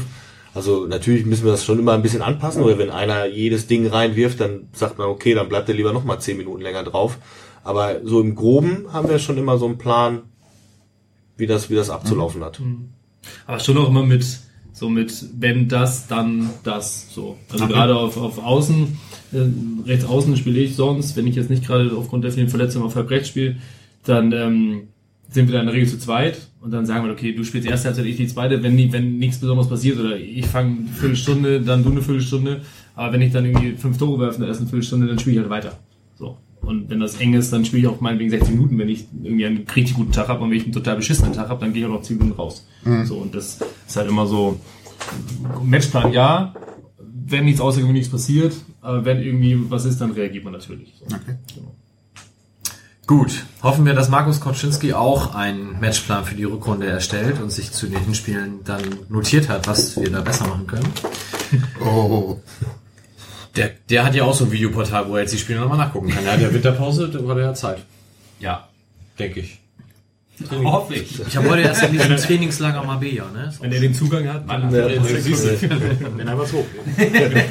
Großartige, großartiges Sky-Interview mit ihm. Da war er noch beim KSC als Trainer. Und da hat dann der Interview auch gefragt, Mensch, Herr Kauzinski, Ihr Gegenüber, der ist am, am Coachen währenddessen und der ruft und der stellt um und mit den Händen und, und Sie sitzen die ganze Zeit so da. Was ist denn los mit ihm? Dann guckt er den an und sagt, ich weiß nicht, waren Sie schon mal in einem Fußballstadion? Das ist hier ziemlich laut. Wenn ich hier was sage, das hört er da hinten noch gar nicht. Ich suche mir hier einen raus, dem sage ich, was er sagt, und dann geht das so seine Runde. Und entweder funktioniert das oder wir üben das nochmal. Großartig. Oder wir üben das nochmal. aber überhaupt, wie habt ihr Kautzinski wahrgenommen, bevor er hier war? Ich habe immer Angst, dass der Mann einen Herzinfarkt kriegt. Der ist ja weiß nicht, so 1,30 Meter hoch, breit und tief. Und der wird immer so schnell rot. Ich habe wirklich permanent Angst um den. Aber als er bei uns an der Seitenlinie stand, hat er sich nur ein bisschen aufgeregt. Das ging eigentlich noch. Ich fand auch gerade in dem ersten Spiel dafür, dass da relativ viel zum Aufregen war eigentlich. Ja, der sagt halt selber, das, das bringt ja nichts. Sich da Hat er ja recht. sich da aufzutun. Ich habe ihn zwei, dreimal mit dem Schiedsrichter diskutieren sehen oder Sachen nachfragen sehen, aber nicht so, dass er da irgendjemanden halt, äh, das ist unangenehm. Geil, Disco nicht. Aber nicht so, dass er da irgendjemanden halt wirklich angegangen ist oder Gefahr gegangen wäre, auf die Tribüne verwiesen zu werden. Stimmt, das war bei Megle beim ersten Spiel ein bisschen anders, wenn ich mich zurückerinnere. Der stand dann direkt dazwischen. Und Stani war ja auch des, des Öfteren Gast. Also da gibt's halt andere. Also ich habe den immer so wahrgenommen, der kann doch Karlsruhe. Der hat ja auch tatsächlich abgestempelt, so Karlsruhe, dann ist er in Ingolstadt gescheitert und dann, aber ja, Dann mir hat er Zeit auch gehabt. nicht viele Gedanken in meiner Freizeit über ihn gemacht hat. Also in meiner Arbeitszeit ist recht nicht, aber überhaupt habe ich mir nicht viele Gedanken um ihn gemacht, außer den so abgestempelt, ja, Karlsruhe war gut, aber eben nicht so super gut. Oder Ah, ich naja, schon. Also, ja, genau, da hat er auch Pech dann, wenn ich mich leider daran zurückerinnere. besagte Relegation, ja. Genau, und ähm, ja, und in Ingolstadt ist er halt krachend gescheitert. Das stimmt. Also vielleicht für die, die seine Vita nicht komplett auf dem Zettel haben, 2001 bis 2012 Karlsruhe sämtliche Jugendmannschaften durchlaufen als Trainer. Dann vier Jahre erste Mannschaft, dabei Aufstieg in die zweite Liga als Meister. 2015 dann besagte Relegation mit einem sehr unglücklichen Ausgang und hat dann drei, vier Monate später, also zum Beginn der nächsten Saison im Oktober, gesagt, dass er seinen Vertrag nicht verlängern wird. Daraufhin ist Karlsruhe dann ziemlich abgeschmiert. 2016 dann bei Ingolstadt übernommen und dort nach zehn Spieltagen ohne Sieg entlassen worden. Da kam dann Hasenhüttel hin, ne? Und der hat das ja noch gedreht alles bei Ingolstadt, glaube ich. Nun er bei uns. Ja, also da, auf deine Frage zurückzukommen, ich habe ihn eigentlich als prinzipiell eher sympathisch wahrgenommen und war sehr irritiert, weil die Reaktionen hier doch von außerhalb eher negativ ihm gegenüber waren. Also ihn vor allem auch als unsympathisch dargestellt haben. Das habe ich mich nämlich auch gefragt, weil relativ viele soziale Mediennutzer dann schon sehr so, ja, ausgerechnet der, den mag ich ja gar nicht. Und ich habe mich halt so ein bisschen gefragt, wo das herkam. Hm. Ähm, und ich finde jetzt auch seine ersten Auftritte bei uns, interviewseitig, irgendwie eigentlich eher ganz sympathisch. So. Du ist halt so ein Fußballer. Ne? so. Kommen wir gleich zum ersten Spiel. Also da war ja irgendwie die ähm, Überschrift auf unserer Homepage. Im Großen und Ganzen kann ich sehr zufrieden sein. Also da habe ich schon, also das fand ich, also fand ich den unsympathisch, aber weltfremd ein bisschen.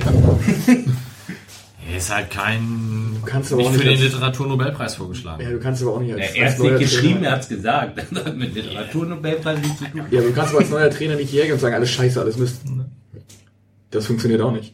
Nee, aber da ist ja jetzt auch noch eine Bandbreite zwischen, zwischen im Großen und Ganzen kann ich ganz zufrieden sein und das ist alles Mist. Ich finde, im Großen und Ganzen kann ich ganz zufrieden sein, dass so das, das, das Schweiz der Formulierung. Das ist nichts Halbes und nichts Ganzes. Das ist schon, Bevor wir Das- dann ins Detail gehen, hören wir uns einfach mal an, wie das Spiel denn so war, die vier Tore. Vielleicht wissen wir dann schon mehr. Freistoß, das sind 35, 36 Meter Torentfernung. Wir haben ein dickes, fettes Knäuel zentral an der 16er Linie, genau in dem Kreis, wo der Abstand zum Elber angezeigt wird. Geschlänzter Ball in den 5-Meter-Raum und am Fünfereck verpasst den Ball Hajiri mit dem linken Fuß. Da hat er wohl keinen guten linken. Hätte Volley schießen können. Es gibt Elfmeter. Es gibt Elfmeter?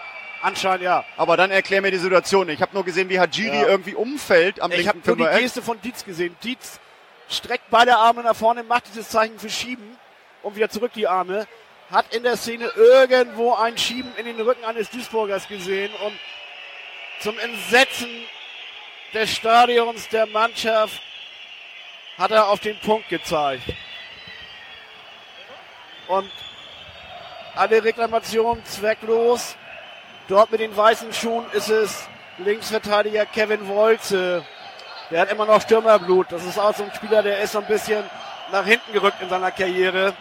Linksfuß steht jetzt an der 16er Linie. Also acht Meter Anlauf mit dem linken Fuß in die rechte Ecke rein.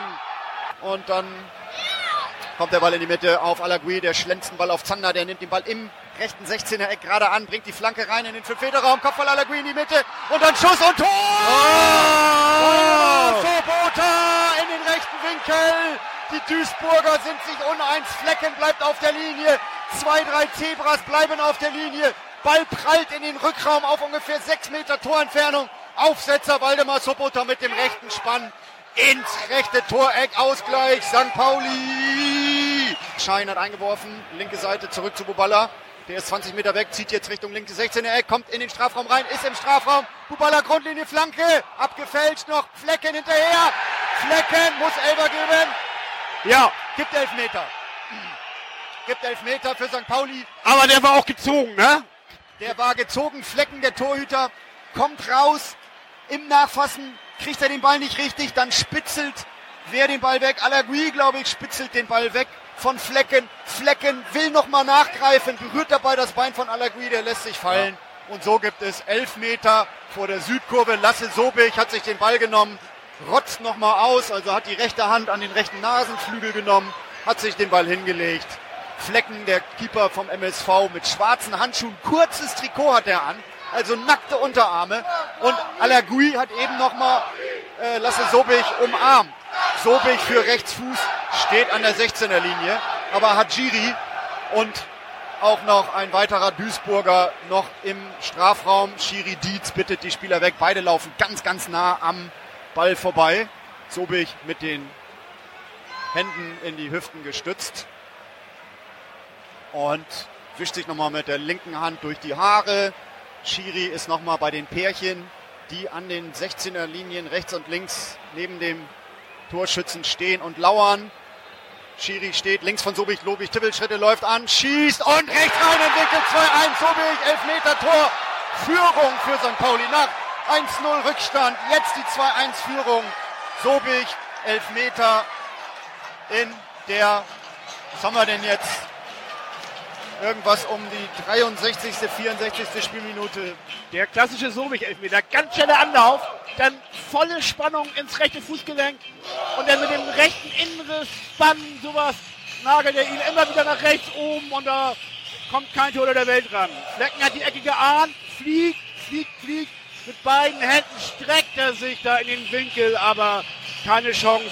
Lasse konzentriert und souverän auf die rechte Seite gelaufen im 1-1 gegen Bubala, dort die Flanke an, kappte nach innen ab, zurück mit Hajiri, Hajiri flankt mit links, Kopfball wird verlängert, am zweiten Pfosten. Ist ein Duisburger völlig frei. Und es steht 2 zu 2. Weil am zweiten Pfosten der Ball streicht durch allen durch, am zweiten Pfosten Duisburger mitgelaufen, weit was Engin. Das waren Wolf und Knut vom AFM Radio, die sich zweimal sehr gewundert haben, dass es Elfmeter gab, wobei das das war gezogen von Knut sich, glaube ich, darauf bezog, dass Alagui den Elfmeter gezogen hat, also nicht, dass er gezogen wurde. Zumindest habe ich das so verstanden. Ja. Aber Wolf meinte ja, bevor der Schiri pfiff schon, ja. es muss Elfmeter geben. Also. Ja, Wolf ist auch ab und zu sehr, wie drückt man das höflich aus, sehr, sehr enthusiastisch in, ja, ja. in seinem Kommentator, seinem Kommentatorjob. Ähm, hab wir haben vorhin kurz drüber gesprochen und wir sind ja auch einhellig, einhellig der Meinung, dass es auf jeden Fall Elfmeter war, zumindest im Stadion. Und wenn man dann zu Hause nochmal geguckt hat, ja, ich glaube, du als Schiedsrichter kennst den Begriff Konzessionsentscheidung? Ja, den gibt's ja nicht. Nee. Aber wenn es ihn geben würde, dann würde ich das so ein bisschen in diese Richtung schieben wollen. Also ich bin mir relativ sicher, dass der Herr Dietz, Dietz ähm, mein, mein, Sohn hat ja am Anfang der Saison eine Liste erstellt, die schlechtesten Schiedsrichter, die ich je gesehen habe. Und Dietz hat einen Ehrenplatz bekommen. ähm, also ich glaube schon, dass er in der Halbzeit erfahren hat, dass das mit der Elfmeterszene für Duisburg nicht so seine beste Entscheidung in seiner Karriere war. Ähm, den für Alagui kannst du auch nicht geben. Also den will er so sehr haben.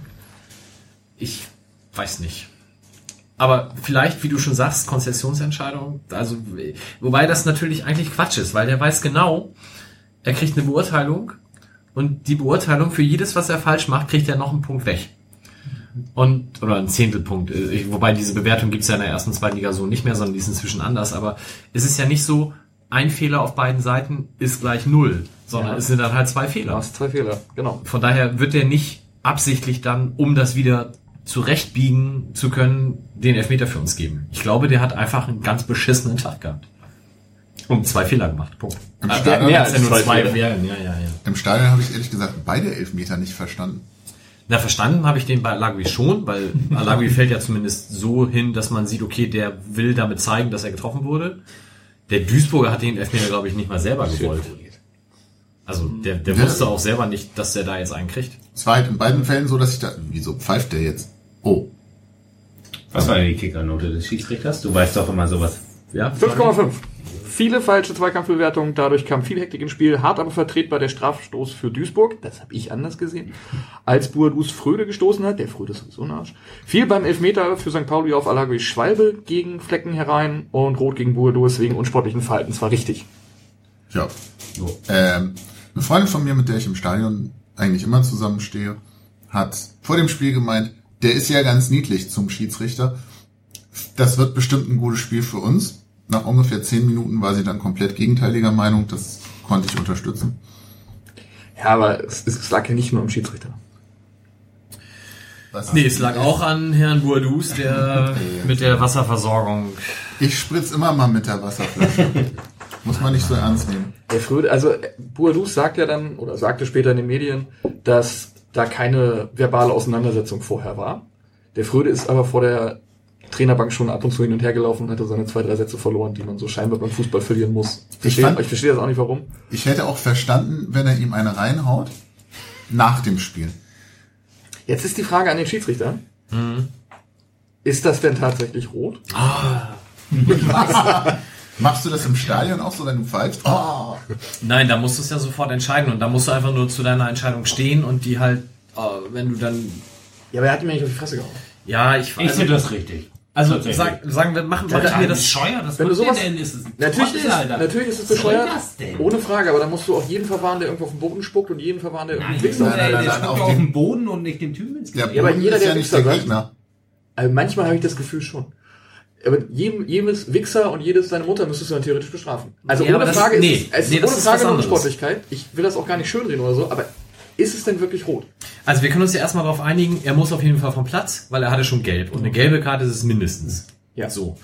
Ob es jetzt glattrot ist, weiß ich nicht. Die, man kann jetzt natürlich das DFB Sportgericht als Zeuge berufen und die haben ihn für ein Spiel gesperrt, also sind die wohl auch eher der Meinung, naja, wäre mit gelb-rot auch okay gewesen. Ähm, aber das hat ja einfach nichts zu tun. Und Ja. ich finde das, also ich hätte mindestens dem Fröde auch gelb gegeben für sein ganzes Rumgetexte und dann für sein weinerliches, "Äh, der hat mein Trikot nass gemacht. Aber äh, der hat ja nicht mal gelb gekriegt. Und da, ich, ich würde das Ganze anders aufzäumen. Wenn du ein Spiel so dermaßen scheiße leitest und so schlecht das Ganze von den Situationen bewertest und ständig Diskussionen dann auch zulässt und nicht vernünftig eingreifst, dann entgleitet dir so ein Spiel. Und ich habe selten ein Spiel gesehen, wo es so viele Rudelbildungen gab, wo so oft mit dem Schiedsrichter diskutiert wurde. Und das hat der sich selber zuzuschreiben. Deswegen ist Boadus trotzdem schuld, dass er da runterfliegt. Das hat er ganz allein sich selbst zuzuschreiben. Aber die, die Spielleitung von dem Dietz war einfach eine glatte 6 und da ist er mit der 5,5 im Kicker noch gut bewertet aus meiner Sicht. Hat Wobei, übrigens das komplette Jahr über konsequent abgebaut. Das erste Spiel, das er gepfiffen hat, äh, DFB-Pokalspiel am 12.8. 1,0. Total super. Äh, Welches Spiel? Rieserling Ahlen gegen Borussia Dortmund. Aber es wird total schwierig. So, danach Union gegen Bielefeld hat er noch eine 2,0 gekriegt, Bochum gegen Sandhausen dann eine 3,5, dann 4,0, 4,5 und jetzt 5,5. Der hat also konsequent das ganze Jahr über abgebaut. Das nächste Spiel von ihm sollten wir uns sichern. Ich bin ja, weiß nicht, kriegen wir jetzt Geld von irgendeiner Wettfirma, wenn wir den Namen dreimal sagen? Irgendeine Wettfirma, irgendeine Wettfirma, irgendeine Wettfirma, so. nee, leider nicht. Ich meine, das mit Dithmarsch hat ja auch geklappt. Ja, stimmt. Aber das war ja nicht Ja, vom aber- Mitmarscher. Das war ja vom Fanclub, die uns die Kiste geschenkt haben. Naja. Wir können das auch mal mit irgendwie teureren Sachen versuchen, oder? Müssen Cartier, Cartier, Cartier.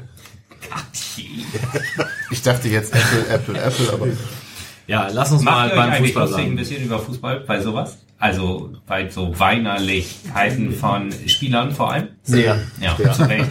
Wirklich sehr. Also, ja. Also, ja, wenn, wenn man so im Stadion steht und äh, auf so ein Fußballspiel guckt, wie oft da auf dem Boden gelegen wird, wie oft da diskutiert wird, wie oft da jemand humpelnd irgendwie sich fortbewegt, das ist schon beeindruckend. Aber auch. Also, aber auch unsere Frauenmannschaft, die ja auch öfters im Stadion macht, sich auch darüber lustig. Es sind nicht nur wir. Äh, auch die ja völlig zu Recht. Also, Ja, Ich glaube, der, der Nagelsmann hat das mal gesagt. Der wurde dann befragt nach so Frauenfußball, Fußball-WM, wie es dann aussieht, ob er sich das anguckt. So, finde ich total super. Da wird wenigstens 80, 90 Prozent der Zeit Fußball gespielt. Und nicht am Boden gelegen und lamentiert. Obwohl ich finde, äh, das passt überhaupt nicht, aber ich finde, es ist ruhig. so ein Hat uns noch bisschen, nie gestört. es ist so ein bisschen besser geworden, dadurch, dass äh, der Ball ja nicht mehr so ausgespielt werden soll. Das ist mir jetzt bei dem Spiel gegen Bochum irgendwann Ja. mal aufgefallen, als einfach weitergespielt wurde, konnte der Spieler, in Bochumer war das, in dem Fall, wo es mir so aufgefallen ist, auf einmal auch wieder aufstehen. Also der musste schon so zehnmal sich noch an den Knöchel backen, so.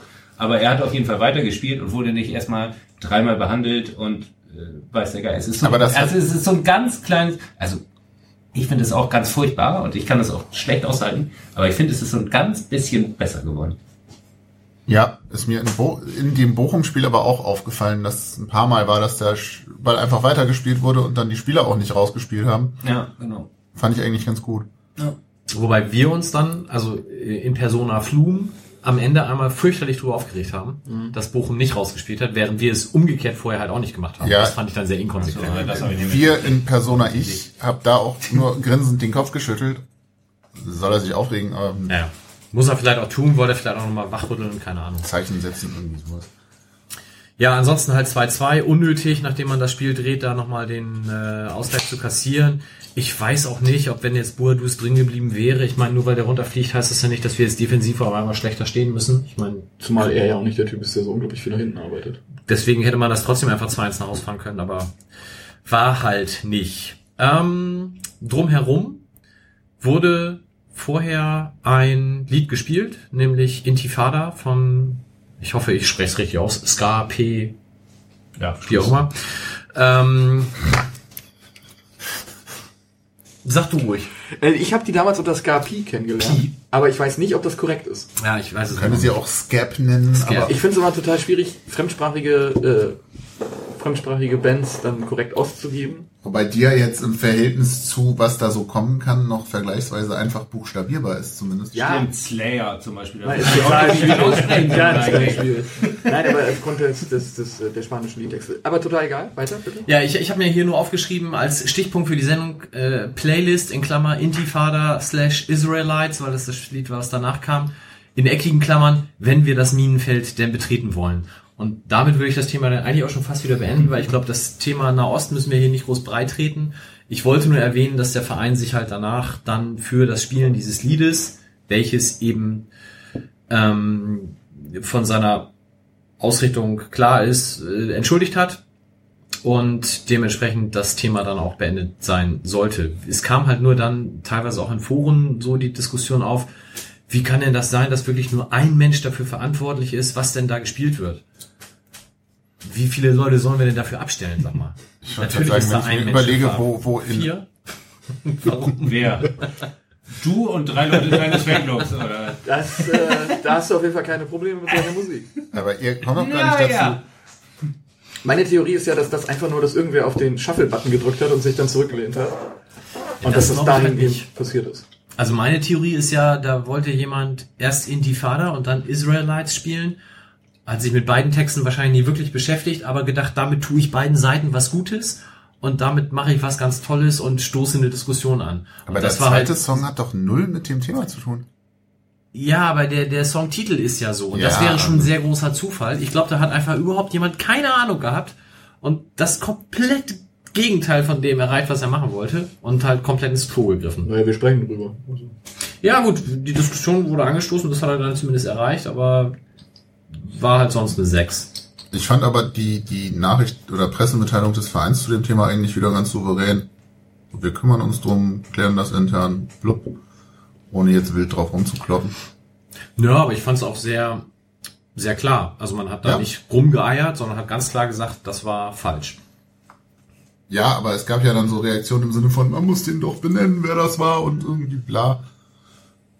Nee, das Finde ich nicht. jetzt auch im Sinne von, man muss Mitarbeiter halt auch schützen, eigentlich völlig vernünftig. So, okay, ist dumm gelaufen, war falsch, wir klären das. ja, wir leben auch nicht mehr in einer Zeit, in der man Leute an den Pranger stellt. Also Ja, doch schon, aber das wollen wir ja nicht. zumindest nicht vom Arbeitgeber her. Ja. Ich finde es aber gut, dass du auch vorher schreibst, wenn wir das Minenfeld denn betreten wollen und es trotzdem noch vorliest. Ja, ich wollte es zumindest mal ansprechen. Er hat vor allem mit uns gar nicht mehr drüber gesprochen, ob wir jetzt drüber sprechen wollen. Man muss dazu sagen, es gibt immer so eine Vorbesprechung, dann kann dann jeder seine Themen einbringen und dann entscheidet Mike, was gemacht wird. und wir haben natürlich auch immer wichtige und gute Anmerkungen, die Mike konsequent weglächelt. Andererseits, wenn Mike entscheidet, was so. passiert und wir dazwischen quatschen, ist auch wieder egal. Klappt ja eh nie, wie er sich das vorstellt, aber naja. Gut. Möchte noch jemand was zu Duisburg ergänzen? Können weg, oder? So wie Bielefeld, ja. Ja. Es wurde nicht der Zebra-Twist gespielt, sondern das andere. Ja, da wollte ich noch fragen, warum? Warum? Warum?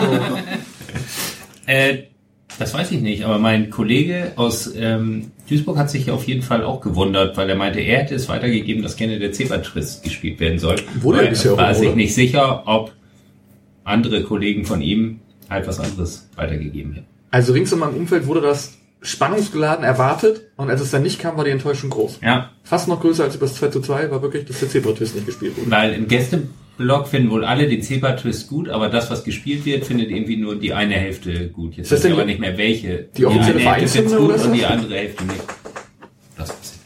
Ich, ich glaube, der Zebra-Twist ist ja der, der Tor-Jingle. Und das andere Lied wird da auch vor Anpfiff gespielt, Ah, meine, okay. meine ich, aber Das kann sein, das weiß ich keine Ahnung. Wir können uns das ja bei der Saisonabschlussfahrt dieses Jahr anhören. Ja, das, oh ja. Also oh, nicht den Torjingle, Es gibt einen Sondersuch, kam heute die E-Mail, Ja. aber das überrascht ja auch. Bitte keinen. bestellt nicht vor euren Hamster. Den Satz fand ich am schönsten. Hast du das geschrieben? Oder? Nein, Sven. Wie ist denn die Musikauswahl bei euch in der Budapester Straße geregelt? Musik war, ne? Zwei. Ja. Also da, ich glaube, da sprichst du genau die beiden falschen. Also wir haben Musik, wir haben Musik, wir sind auch natürlich selbst verantwortlich. Wir haben da zwei Jungs, die machen dann eine Playlist. Ähm, zu der mache ich mich warm, aber ich kann dir kein einziges Lied nennen. So, ähm, ja. Und in der Rabbiner haben wir auch mal Musik und ist schon Ab und zu wird mal gesagt, mach mal weiter, aber mehr kann ich nicht hören. Aber Müsst ihr euch da auch diesen furchtbaren Tiefen des deutschen Schlagers widmen oder ist das vernünftig? Oh ja, ach so, das, das ist tatsächlich ganz interessant. Ich hatte das, das war glaube ich letzt, irgendwann Mhm. letzten ähm, Male bei euch Thema. Ähm, das ist sehr interessant, wenn man durch die Hallen Schleswig-Holsteins fährt, was man da Ja. so zu hören kriegt. Das ist, also, Also- da, wir hatten ja schon von wurden die äh, Halle in Wilft, schönen Gruß, schrecklich. Und äh, auch in vielen anderen äh, Hallen wirklich, wirklich ganz schrecklich. Ähm, manchmal führt es zu mehr Spannung und vielleicht ein bisschen äh, innere Aggression, was ja nicht so schlecht ist beim Handball. Manchmal führt es aber auch zu großer Ablenkung und ähm, Abneigung zu dem Ganzen, was da gerade stattfindet. Also das ist wirklich sehr interessant. Ja, wo bei uns auch unsere Lieder auch nicht immer so angenommen werden. Ne? ja aber das finden wir dann natürlich trotzdem gut. Keine, keine Backe, kein, keine guten Lieder. Ja, Backe müssen wir auf jeden Fall dann noch drüber reden. Gut, haken wir den sportlichen Teil ab mit dem letzten Spiel. Das da war jetzt gerade vorgestern gegen den VfL Bochum. Und die Tore waren beim AFM-Radio noch nicht zu hören. Dementsprechend beschränken wir uns auf das selber Schildern. Ähm, fangen vielleicht vor dem Spiel kurz an. Der Gästeblock hatte ein Verpiss dich entrollt als riesengroßes Banner, wo dann ähm, das CH in dich hervorgehoben war. Oh, Johnny hat das sogar visualisiert. Möchtest du das in die Kamera halten? Ihr könnt euch das, Für unsere das für Facebook-Zuschauer. alle fünf, die noch zugucken, es ist zu klein geschrieben, um es zu sehen. Ich habe mich dann tatsächlich mit der, mit der Vorgeschichte befasst, weil ich mich schon im Stadion fragte, warum das speziell so ist. Ich weiß nicht, ob wir das vielleicht später drauf. Nee, referiere gerne Es jetzt. ist, ich möchte es als ein Drama in mehreren Akten quasi vorführen. Ich muss eh Die, Ich habe Angst, ich hab Angst vor dem Akt, aber machen wir weiter. die beteiligten Personen oder Gruppen sind in dem Fall die Fanszene aus Bochum, wortführend quasi die Ultras, Ultras Bochum, Melting Pot, die sich damals gegen eine äh, Ausgliederung der Profiabteilung ausgesprochen haben. Soweit so gut, dann kam die Abstimmung, es wurde natürlich ausgegliedert, wo das Geld gesehen wurde, die Fanszene trat daraufhin in einen quasi Stimmungsboykott, hat auch Grablichter vor die Geschäftsstelle gestellt und so weiter und so fort. Die sind also eh schon ein bisschen auf Zinne. Haben sich dann auch innerhalb des Stadions dann neben den Gästeblock gestellt und sowas, also waren halt nicht mehr so willig. Dann kam es zu folgender Situation. Äh, Felix Bastian, seines Zeichens Abwehrspieler und Kapitän bei äh, Bochum, Bochumer Junge, Jugendmannschaften durchlaufen und so weiter und so fort. Ist da richtig fest verwurzelt. Der hat eine Lebensmittelallergie. Soweit nichts Schlimmes, weiß jeder im Verein, der Mann kann keine Butter essen. Schade für ihn, aber ist dann so. Mannschaftsbesprechung, beziehungsweise im Hotel wird gegessen und er kriegt so eine pelzige Zunge. Und denkt so, ah, hier ist irgendwas falsch, irgendwas stimmt hier nicht. Und geht halt los und stellt die beteiligten Personen zur Rede. Hier auftritt äh, Person Christian Hochstetter Junior. Christian Hochstetter Junior war zu dem Zeitpunkt Teammanager. Verwandt mit Christian Hochstetter Senior. Sportvorstand beim VfL Bochum. Man kann da jetzt drüber reden, ob das so richtig ist mit Vetternwirtschaft und so. Egal. Und sagt dann, Mensch, da war doch Butter dran. Und Hochstetter Junior, Butterersatz. Ende vom Lied, Bastians kriegt einen äh, Schock, quasi einen Allergieschock, muss auch ins Krankenhaus und sowas alles. Und verabschiedet sich mit den Worten, Brot kann schimmeln, ihr könnt nix. Leider hat er das nicht nur eingesagt, sondern der komplette Trainer, den kompletten Trainerstab. Senior rechnet nämlich seinen Junior, Teammanager, zum Trainerstab dazu. Ist schon ins Krankenhaus und so weiter, alles gut. Dann sollte er suspendiert werden. Der damalige Trainer hat gesagt, du, blöderweise spielt ihr ziemlich gut Fußball und wir brauchen den halt gerade ein bisschen. Lass das mal mit der Suspendierung. Hochstädter Senior setzt dann irgendwann den Trainer ab und sieht seine Stunde gekommen. Felix Bastian wird suspendiert für zwei Spiele oder sowas. Alles nicht weiter tragisch. Der Mann geht aber dagegen vor, weil er hat sich direkt danach entschuldigt, hat gesagt, Mensch, war ein Affekt und so weiter und so fort. Eine Geldstrafe gekriegt, der Verein ist damit an die Öffentlichkeit gegangen. Das ruft wiederum, nächste beteiligte Person, die Spielergewerkschaft auf den Plan und sagt, Leute, das sind Interner, die dürfen gar nicht ausgeplaudert werden. Bastian, äh, Bastian hat sich inzwischen mit dem Verein geeinigt, darf wieder mitspielen, alles gut. Auftritt des Seniors, der sowieso schon auf Zinne ist und den Typen eigentlich weghaben will. Ähm, der Pressekonferenz um Pressekonferenz um Pressekonferenz gibt und sagt, Mensch, der und so weiter und so. Senior Christian Hochstetter, deswegen das CH auch rot geschrieben. Es gab nämlich auch noch ein, ein Banner der Fanszene, lass das mal den Papa machen und beim Machen das CH wieder äh, groß geschrieben quasi. Weil der Papa sich ja sehr für seinen Junior eingesetzt hat. Ist gar nicht schlimm. Junior ist nicht mehr Teammanager, soll sich mit 24 jetzt voll auf sein Sportmanagement-Studium äh, konzentrieren. Also dementsprechend nicht mehr ganz in den beteiligten Dingern drinne. Äh, Felix Bastian möchte gern wechseln. Vor bummelig 24 Stunden hat der Herr Hochstetter noch gesagt, der bleibt hier. Vor bummelig 10 Stunden hat Felix Bastian gesagt, glaube ich nicht. Wir warten auf den nächsten Akt. Auf jeden Fall sind die alle auf Zinne in der, in der Fanszene auf diesen Herrn Hochstetter und möchten halt ganz gerne, dass er geht. Daraufhin wurde also ein Banner entrollt mit, den, mit der Aufschrift Verpiss dich. Das dann auch relativ zügig auf ruppige Art entfernt wurde. Justus, Ja, dein Auftritt? Hat Urlaub ab morgen. Ja, hat Urlaub ab morgen. ab morgen hier in äh, dreieinhalb Stunden bis morgen. Aber Das Banner wurde entfernt von den anwesenden Ordnungskräften, also von den Nein, Sheriffs. Von der Polizei. von der Polizei. Also das sind keine Ordnungskräfte. Ja, aber auch Ah, okay, okay. Also für mich Antwort. Ordner. Von den anwesenden. Gesetzeshütern. Also die Sheriffs sind hin und haben das Ding abgerissen. Das hat Von der sehr, Polizei. sehr zu Unmutsbekundungen und Becherwürfen aus dem Block geführt. Komischerweise, ja. Ja, kann ich mir auch nicht richtig Damit erklären. konnte natürlich keiner rechnen. Begründung des Ganzen war, dass es innerhalb des Blocks Handgreiflichkeiten gab. Habe ich das richtig auf dem Schirm? Ja. Die du auch sehen konntest? Ja. Die Polizei aber nicht. Auf ihren Kameras bestimmt. Angeblich zumindest nicht die, die es da abgerissen haben. Das, das stimmt wahrscheinlich sogar. Dass die es nicht sehen konnten, ja. Müssen sie wachsen. Ja, müssen Nee, sie die ja wachsen, gar nicht müssen im sie. Meine Kollegen standen da ja auch, oder unsere Kollegen, wir standen da, weil wir da immer am, am äh, zum Anpfiff eigentlich in der Nähe des Gästeblocks stehen, weil wenn da was passiert, passiert es in der Regel zu Beginn oder bei irgendwelchen Toren, wo ich jetzt nicht weiß, wann das ist, deswegen stehe ich da nicht die ganze Zeit. Aber zu Beginn ist es ja häufiger mal ein bisschen äh, kribbelig.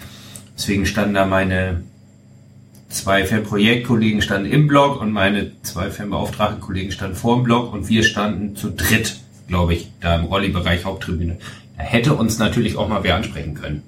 Also es gibt davor ein Kennenlernen sozusagen, eine halbe Stunde vor Spielbeginn spätestens, ein Kurvengespräch, so heißt das, zwischen Ordnungsdienst, Polizei, Fanbetreuung Gast und Fanbetreuung Heim. Also zu äh, Anpfiff kennt man sich spätestens. Und dann äh, sollte man vielleicht diesen Weg gehen, weil dafür sind wir unter anderem da. So, da muss man nicht ein äh, Plakat runterreißen. Also wenn sich da Leute natürlich volle Kanne auf die Fresse hauen mitten im Block, dann na gut, würde ich es immer noch nicht machen, weil das irgendwie Komplikationen hervorruft, die man irgendwie anders machen kann. Aber ähm, wenn man das da kurz runterreißt, sich dann aber dann ja aber gar nicht in den Block geht, sondern wieder in Richtung Marathontor sozusagen äh, geht, dann ähm, hilft das gar keinem. Null. Sondern es ist irgendwie ein ganzes Minusgeschäft. Die waren ja auch null vorbereitet. Die standen ja da Helme ab und so. Ja, die ich waren glaub, überhaupt das war nicht. auch nicht, das war auch nicht geplant. Wenn die das hochhalten, dann machen wir das. Weil die hatten keinen Matchplan. Vor allem haben sie ja ähnlich wie der DFB total clever reagiert. Ne? Der DFB hat ja damals bei kein Fußball das, den Faschisten abgehangen und die haben jetzt ja nur das Dich runtergerissen. Also verpisst durfte er stehen bleiben. Ja, es war aber schon im rechten Bereich des Blockes. Jetzt habe ich heute gehört, sie haben es wirklich abgeschnitten. Das habe ich aber in der Situation nicht gesehen. Ich dachte, sie hätten es runtergerissen und es ist in dem Moment, kann man ja auch sehen, das ist kein fester, besonders fester Stoff gewesen, dass es einfach kaputt gerissen ist. Aber das kann ich jetzt nicht mit hundertprozentiger Okay. Sicherheit sagen. Das. Aber das war natürlich total dämlich. Ähm, Entschuldigung. Oh, ich bin durch. Was ich mich noch gefragt habe, kurz darauf oder irgendwann später, ging es um irgendwas wie EV bleiben oder so. Ja, und Preußen. dann S, das ging um Preußen Münster. SCP, Okay, das Preußen Münster. SCP konnte ich nämlich nicht ganz deuten. Und ich fragte mich, warum die sich, also ob das eine Bochum-interner war oder ob es um einen anderen Verein ging und wenn ja, warum? Nein, es ging um Preußen Münster, die auch gerade etwas ähnliches planen. Und oder warum überlegen. interessiert uns Preußen Münster? Ja, oder weil die gerne in e.V. geblieben wären, glaube ich, und jetzt alle anderen davor warnen, dass sie Ah, doch okay. bitte auch in, Aber- äh, also nicht auch, sondern bitte in e.V. bleiben, Naja. sondern im Gegensatz zu ihnen, die den Kampf verloren haben. Seid schlau. So habe ich das verstanden. Okay. Ich glaube, so auch gemacht. Also die Bande Bochum Münster war mir jetzt auch nicht so präsent, aber ich habe das auch so interpretiert. Im Stadion selber, ich gedacht, wegen B, Bielefeld und Preußen, das passt überhaupt nicht, das ist bestimmt Paderborn. Und irgendwann neben mir sagte jemand, du, guck mal nochmal auf dein Ticket. Das geht nicht, Dauerkarte. Und dann wurde mir aber bewusst, wo mein Fehler lag. Okay. Aber Bielefeld und Paderborn finde ich jetzt auch. Ich habe auch überhaupt nichts verstanden. Ich, ich habe gedacht, dass. Ja, ich glaube, das ist, ich glaube, Paderborn ist so unbedeutend für alle, dass da immer nur mal höflich drüber. Das ist so wie, wie Stuttgart-Hoffenheim. Das ist ja, Ja, ich habe auch erst an Paderborn gedacht, aber diese Verbindung Bielefeld-Paderborn, die können sich doch vermutlich auch eher nicht leiden, weil quasi Ja, aber noch- ein Ort. ja, das, wie gesagt, das ist so wie, wie äh, Stuttgart-Hoffenheim. Das wird von der größeren Gruppierung einfach nicht wahrgenommen als lokaler Rivale. Ja. So oder so ist war Ich ich Preußen. dachte, wir hätten gegen Bielefeld gespielt. ja. Also nur zwei Minuten lang, höchstens. Ich habe nur irgendwas mit B gelesen. Guckt uns eigentlich noch jemand zu? Oder? Egal. Gut, sportlich. Äh, ersten zehn Minuten furchtbar. Ich habe gedacht, meine Güte, geht das schon wieder los. Ja. Ja. Gut, haben wir das geklärt. Und dann fanden wir über den Kampf zurück ins Spiel. Aber es musste Sobich machen, ne? Es, der Ja. muss alles machen. Inzwischen. Aber Wirklich, was es, für ist, eine es gibt Kampfsau. es ja gar nicht. Aber kann da vielleicht irgendwer anders mal dieses Tor machen? Also das ist echt Wahnsinn, Alter. Also ja. Mentalitätsmonster. Ja, aber auch, also auch gut. Also Ja. nicht Ja. nur Mentalität, sondern auch fußballerisch gut. Ich, ich habe irgendwann. Und was macht Alarm wieder eigentlich? Im Abseits stehen. Wir haben drüber gesprochen. Im Abseits stehen, in den Rasen hauen und zufällig noch einen, irgendwie einen Freistoß kriegen. Hallo? Den, äh, der, also, nee, den, der hätte sofort danach geschossen und in den Winkel. Nach hinten? Ich weiß nicht. Nein, also das, ähm, ja. Siehst du anders? Tatsächlich? Also Ich- ernsthaft anders? Naja, ich kann jetzt nicht sagen, der hätte eine 1,5 verdient gehabt nach dem Spiel, aber ich finde immer noch, wenn man sich anguckt, wie Buadus hier angefangen hat, das war auch nicht gerade das Gelbe vom Ei. Hat er nicht 15 Tore in seiner ersten Saison geschossen? Ja, Neun, nicht ich habe in den ersten zwei Spielen. Er hat, er hat neun Tore in der ersten Saison und dann hat er nur drei oder so in der Hinrunde der zweiten und dann hat er halt von seinen 15 in der zweiten hat er 12 in der zweiten Hälfte Ja, gut, geschossen. davon ist Alawi aber Also Ja, dadurch, dass er jetzt vier, nur ne? zwei geschossen hat, kann er halt und das eine im Pokal, also drei ja schon, ähm, kann er halt jetzt die anderen zwölf in der Rückrunde Wir machen. reden immer Also noch. ich habe von Goal Impact im Stadion geredet und gesagt, vielleicht ist es doch nicht so ganz schlecht, dieses Programm. Und immer noch diese Einschätzung kommt von dem Mann, der Ante Budimir als Torschützenkönig äh, auserkoren hat. Ey, der hat gerade sein viertes Saisontor in der Serie A gehabt. Damit hat er mehr als Jan-Marc Schneider. Und mehr als Alagui, okay, aber In der Serie, ja. Sowieso. ja, ansonsten äh, 2-0 Schneider, sehr geil vorbereitet von Cheng Shahin, der sich den Ball hinten holt. Dann irgendwie so ein Katastrophenrückpass nochmal auf Flum spielt, wo ich denke, oh Gott, oh Gott, warum spielst du den jetzt wieder zurück? Aber dadurch wird der Konter halt noch schöner. Traumpass auf Schneider und der macht den halt rein, im Gegensatz zu Alagui. Ja. Kann man auch mal so neidlos anerkennen, das macht er schon ganz gut. Ja, oder der andere vor allem besonders schlecht. Ja, und äh, zum Schluss hat Lukas Hinterseher noch das 2-1 gemacht, aber danach kam von Bochum auch nichts mehr und ich hatte irgendwie auch nicht das Gefühl, dass wir uns das an dem Tag klauen lassen. Nein. Nee. Echt? Also ich habe von etlichen Leuten gehört, zum Glück, zum Glück gibt's keine Live-Wetten im Stadion. Ich hätte alles auf Unentschieden getippt, was ich so hab. Also als ich gelesen habe, vier Minuten, habe ich das Zittern gekriegt. Boah, und wie schlecht man die Zeit runterspielen kann. Ja. Ne? Wahnsinn. Ey, Kaller hat das geil gemacht. Ich fand das nicht so ja. schlecht. Äh? Ich, ich, ernsthaft, ich bin dabei, Mike. Ich war, Bochum hat nichts nach vorne nee, gemacht. und Ja, ich aber hatte auch bei uns will, den, ein- ja, was macht er denn da? Entweder er läuft zur Ecke und nimmt wirklich die Zeit da von der Uhr, okay, fände ich die schlechtere Variante, aber hätte ich zumindest verstanden. Oder er spielt ihn halt komplett rüber, ich weiß gar nicht mehr wer da war. Es stand einer in der Mitte und einer ganz auf der anderen Seite. Weiß ich schon nicht mehr wer. Da hätte er hinspielen müssen, das hätte man auch sehen können. Ich glaub, Scheu. Stattdessen spielt er einfach zum Torwart. Alter, das war, der das ist war halt aber scheiße, eigentlich? Abwehrspieler, da spielst du halt mit dem. Ja, Nicht gut, mit dem aber Ball, deswegen oder? ist es doch nicht gut. Was Nein, ähm, aber er ich eigentlich fand, Abwehrspieler ist. ich, ich dachte zugegeben bis eben auch noch an die andere Szene, wo er den Freistoß holt. Okay, aber das war wirklich, ich fand das echt, also, naja gut, aber ich meine, ich gehe jetzt hier, glaube ich, 20 Jahre hin, die konnten das in 20 Jahren noch nie, die Uhr runterspielen. Ja, aber du bist nicht der Einzige, der schon so lange. Ja, das stimmt. Aber also ich noch nie, wirklich. ich fand's im Verhältnis man kann entspannt. keine Ecken schießen seit 20 Jahren und man kann nie die Uhr runterspielen. Aber mir ist eine Sache aufgefallen, apropos Uhr runterspielen, die ich zumindest in den 20 Jahren, wo ich hier hingehe, auch noch nie erlebt habe. Oh Gott, seid ihr alle alt, ey. Du siehst Wir, dafür so aus. wir haben gewechselt in der Nachspielzeit Ja. bei eigener Führung. Ja. Habe ich noch nie erlebt. Das machen sonst immer nur die anderen, wenn wir zurückgehen. also, weil wir haben meistens keinen Wechsel mehr über, dass wir das könnten. Also, das fand ich bockstark von Kauczynski. Also, sowas Ist ja ganz Er neue sollte. Alagui runter und dann war doch Jan-Marc Schneider, weil Ja, er der auch der gar hatte nicht mehr Schmerzen. konnte. Ja, Ne? Aua. Der wollte raus. Ne? Was sagt ihr denn zu Park in der ersten Halbzeit? Der wollte auch raus. Da hat er, da hat er die ganze Zeit Der konnte nämlich überhaupt nicht mehr. Das hat alles nicht so, wenn er mal ausnahmsweise irgendwie einen Ball gewonnen hat, dann hat er danach direkt zum Gegner gespielt. Aber der muss scheiße nervös gewesen sein. oder? ja, anders kann ich mir das nicht erklären. Also, er hat halt schon seinen ersten Pass gleich eine riesen Chance eingeleitet in der dritten Minute, die Himmelmann aus dem Winkel rauskratzt. Ähm, das ist halt ein unfassbar schlechter Beginn und ich glaube, sowas macht mit so einem jungen Menschen auch was, der dann so unter Druck steht und wenn der erste Pass angekommen wäre und vielleicht eine gute Chance für uns eingeleitet hätte, hätte er vielleicht ein ganz anderes Spiel gemacht. Und so lief halt alles schlecht und ich habe eigentlich überlegt, normalerweise musst du ihn jetzt rausnehmen und ihn vor sich selbst schützen. Fand ich super, dass Koczynski es nicht gemacht hat und natürlich ähm, gibt ihm dann zum Glück der Erfolg recht. Ich meine, wenn es dann womöglich ein Fehlpass von Park gewesen wäre, der nachher noch den Ausgleich zulässt, dann wird er hier gevierteilt, aber so alles super und ähm, hoffe, dass er da für sich was Positives draus zieht und das besser macht, weil wer ihn bei der U23 sieht, der ist bockstark da im, im Mittelfeld. Ich finde ihn super. Also ich glaube, wenn wir unentschieden gespielt hätten oder das Ding sogar noch verloren hätten, dann wäre er auf jeden Fall der Boomer gewesen. Also das, was sonst Kaczynski, dass er Park nicht runtergenommen hat oder Park selbst? Park selbst. Ja. Also das, er ein ja auch. bisschen stabiler wurde. Ne? Also Ja, mit der Zeit hat er sich gefangen und zweite Halbzeit ging dann auch. Genau. Waren Und so hat er jetzt als erstes Spiel zu Hause, 90 Minuten gespielt, 2-1 gewonnen, zentrale Position. Kann dann schon besser Das kann er ja so mitnehmen. Ne? Das hat er ihn so ein bisschen gerettet. Aber klar, der Anfang war sehr nervös. Das stimmt.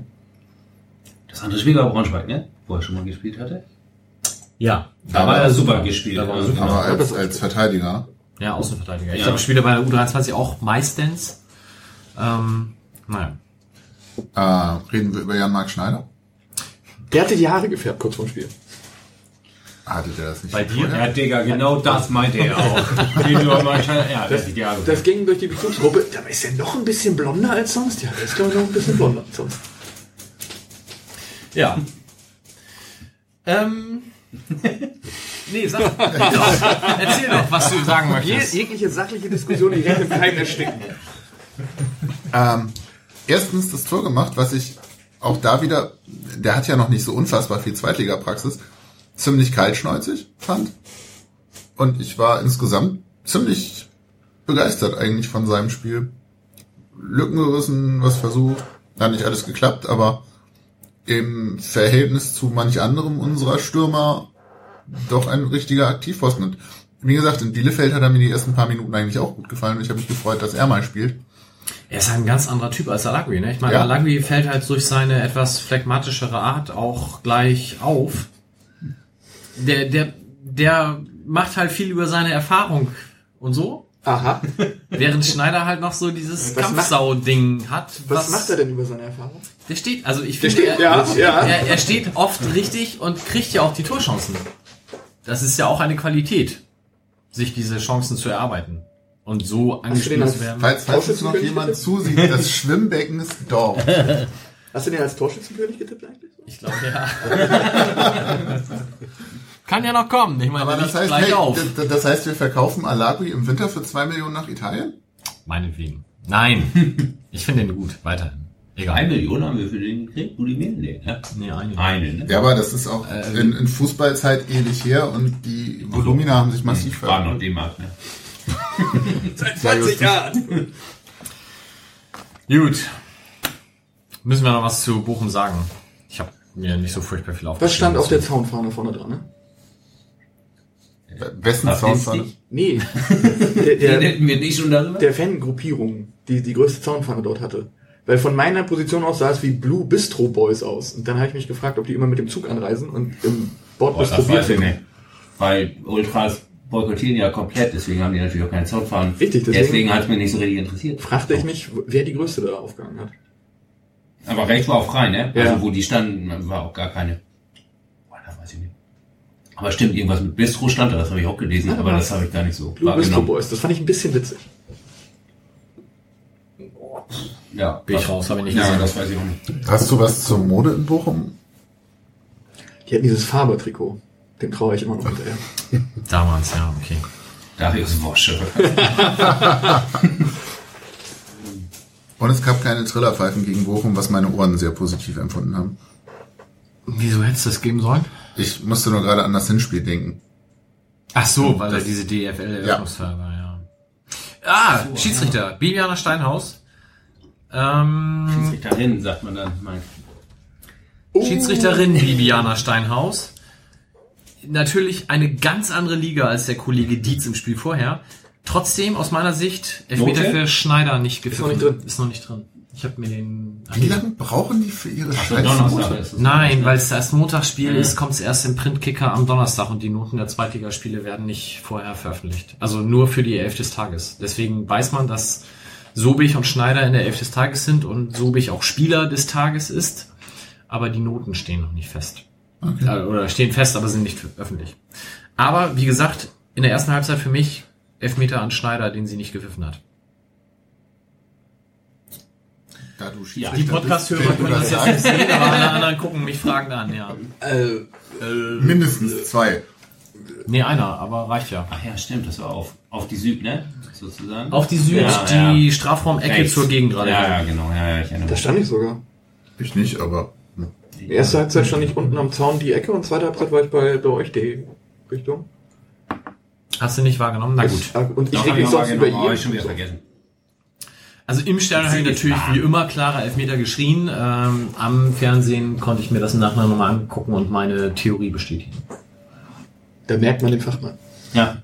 Aber sonst war du ich nicht Bundesliga-Schiedsrichter eigentlich? Weil ich zu alt bin. Ich habe zu spät angefangen, sonst wäre ich da längst. Ehrlich? Ja, weiß nicht, aber also in was, die was pfeifst du jetzt gerade? Kreisklasse A mit der Tendenz nächstes Jahr vielleicht Kreisliga pfeifen zu dürfen. Mal schauen. Kannst du noch Und in der Verbandsliga? deinem Alter? Ja, in die Kreisliga kann ich auf jeden Fall noch und in der Linie fahre ich ja in der Verbandsliga Schleswig-Holstein mit. in der, Der Linie. An, an, an, der. Linie, an der Linie. Im Gespann, wie wir das. Wie Ja, wir ein festes. Gespann auch. Ja, in der Verbandsliga ist das ein festes Gespann. Spielst du links oder rechts? Also linke oder rechte Linie?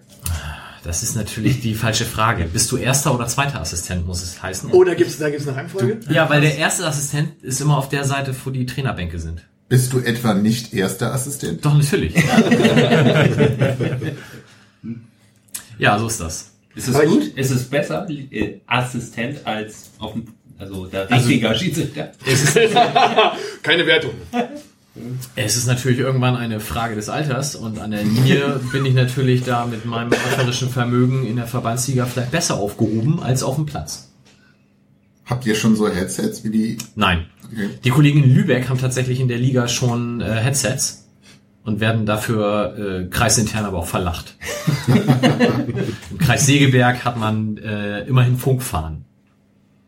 Also das heißt, wenn ich sage, abseits kann ich, hebe ich natürlich die Fahne, aber ich kann zusätzlich auch summen. Und dann vibriert Was bei ich mich schon immer gefragt habe, ja, das, das, ja. das Ding vibriert wie so ein Handy, das ist kein Elektroschocker. Nee, das, das verwechselst du jetzt mit Joko und Klaas. Die machen Ja, das da, aber- aber so witzig ist das bei uns nicht. Das vibriert nur.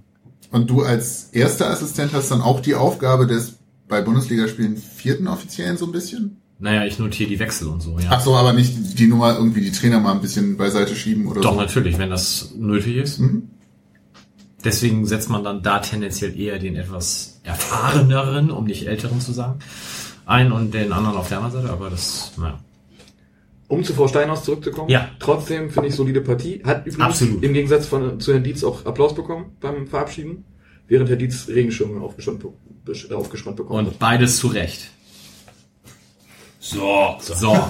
die Instanz hat gesprochen. Was uns ja vielleicht eine ideale Überleitung zum Thema Handball bietet, Schiedsrichter. Ich wurde von Sven vorher instruiert, euch auf das Spiel in Wift anzusprechen diese Saison. Erzählt doch mal, warum ihr da dann danach Protest einlegen musstet. Ähm, ja, wir haben in WIF gespielt. Äh, Wir sind glaube ich, so als Sechster, Siebter, Achter hingereist. Die waren Zweiter. Ähm, ich hatte es ja vorhin schon kurz erwähnt. Immer, immer spannende Duelle. Eine Halle, in die wir eigentlich ganz gerne fahren. Die letzten zwei Jahre, glaube ich, verloren haben.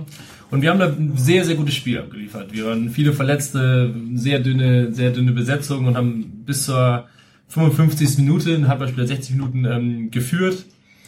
Dann kippte das so ein bisschen und lagen wir mit einem Tor zurück. Mm, Um das abzukürzen, ähm, 10 Sekunden Verschluss, ein Tor vor für unsere Gegner. Wir haben den Ball, ähm, hartes Foulspiel gegen einen unserer Angreifer und zwei Minuten Strafe. Ähm, zu diesem Zeitpunkt hatte der Schiedsrichter be- bereits äh, Zeitspiel angezeigt. Zeitspiel bedeutet im Handball, man soll langsamer aufs Tor werfen, sonst ist langsam Abpfiff und in die andere Richtung. Ähm, Beziehungsweise jetzt ist es so, dass man maximal sechs Pässe spielen darf. Ah, okay, genau. Und dann in, den- in diesen sechs Pässen Das muss ist man ne? abgeschlossen. Das ist halt, neu, genau. ja, genau. Ähm, Das, diese Regel wird aber außer Kraft gesetzt, wenn ein hartes Foul stattfindet, also das mit zwei Minuten gelbe Karte geahndet wird. Also eigentlich Dann soll er den Arm Da muss runternehmen. der Arm wieder wieder, runter. runtergehen. Genau, das ist klare Regel, jeder weiß das so. Wir wussten, okay, wir haben jetzt noch 10 Sekunden Zeit, sind jetzt also einer mehr, wir haben den Torwart rausgenommen, weil wir wollen halt unbedingt den Ausgleich noch werfen. Ähm, und die Schiedsrichter nehmen den Arm wieder runter, wir können also in diesen Angriff auf jeden Fall zu Ende spielen. Und dann passiert aber folgendes, wir ähm, spielten den ersten Pass und ich wollte gerade den zweiten Pass spielen und in diesem Moment pfeifte der Schiedsrichter, äh, da pfiff der Schiedsrichter ähm, Zeitspiel und ähm, Freistoß für Wift. Die ähm, warfen den Tor, den Ball noch ins leere Tor und das Spiel war zu Ende. Wir verloren mit einem, mit einem, mit, mit zwei, mit zwei Toren. Und das Spiel war beendet und wir dachten, also was hat er denn jetzt gepfiffen? Schritte nicht gewesen sein, Störerfoul nicht, Ball war nicht im Aus, es kann nicht, was, was war los? Und ähm, ja, im Nachhinein haben wir dann Protest eingelegt, weil wir die Entscheidung überhaupt nicht verstanden haben und offensichtlich haben sie ähm, Zeitspiel gepfiffen, weil sie diese Regel einfach in dem Moment noch nicht mehr auf dem Schirm hatten. Und ähm, die Schiedsrichter haben es auch zugegeben in ihrer Stellungnahme. Ähm, von daher waren wir alle sicher, okay, das Spiel wird wiederholt. Äh, dem Einspruch wird stattgegeben. Ähm, alle anderen Schiedsrichter, mit denen man so in Kontakt ist in den Folgespielen, haben uns darauf angesprochen und sagten auch, ja, kommt hier auf jeden Fall durch, das ist ja sogar schon zugegeben, ist klar. Und ich glaube, gestern, vorgestern haben Gestern. wir jetzt die Entscheidung vom Verband bekommen, äh, abgelehnt, weil ähm, es ist ja gar nicht klar, dass ihr noch ein Tor geworfen hättet. Äh, Und in den Angriffen davor, in denen ihr auch in Überzahl wart, habt ihr einmal 14 Sekunden und einmal 16 Sekunden gebraucht, um ein Tor zu werfen. Und jetzt hattet ihr ja nur noch 6. Von daher ist es ja relativ unwahrscheinlich, dass ihr noch ein Tor werfen würdet. Von daher, ähm, Was ist denn das für eine ja, das haben wir uns auch gefragt. Ähm, Und wir müssen bezahlen, ne? Wir, wir haben Recht bekommen, dass die Schiedsrichter die Regel falsch ausgelegt haben, müssen aber trotzdem, weil der Verfahrenskosten. Verfahrenskosten tragen wir auch noch. Also im Fußball ist das ja ein Regelverstoß. Also man sagt ja Wahrnehmungsfehler und Regelverstoß. Wahrnehmungsfehler ist halt Tatsachenentscheidung, passiert und wird nichts gemacht, aber Regelverstöße werden immer mit Wiederholungsspielen eigentlich beschieden. Und da, und bei euch wahrscheinlich ja eigentlich auch. wir, wir sind fest davon ausgegangen. Und alle, mit denen wir Kontakt hatten, auch. Ähm, und das kommt jetzt wirklich auch für uns sehr, sehr überraschend, dass das so entschieden wird. Ähm, kurze Anekdote nebenbei. Ich glaube, das ist so der neunte oder achte, ähm, achte Sache mit dem Verband, die wir jetzt hatten in den letzten neun Jahren. Da gab es mal sowas wie, dass gegen uns ein Spieler gespielt hat, der, kein, der noch gar nicht spielberechtigt war, der gerade Neuzugang, der noch keinen Pass hatte und solche Geschichten. Das war jetzt die, die neunte Entscheidung des Verbands gegen uns. Ist wahrscheinlich alles Zufall, ne? Kann, äh, hat überhaupt nichts damit zu tun, aber naja, stößt schon ein bisschen sauer auf. Ähm, Und gibt's jetzt eine nächste Instanz? es gibt eine nächste Instanz, da müssen wir natürlich dann noch mehr für bezahlen, wenn wir diesen Weg gehen wollen.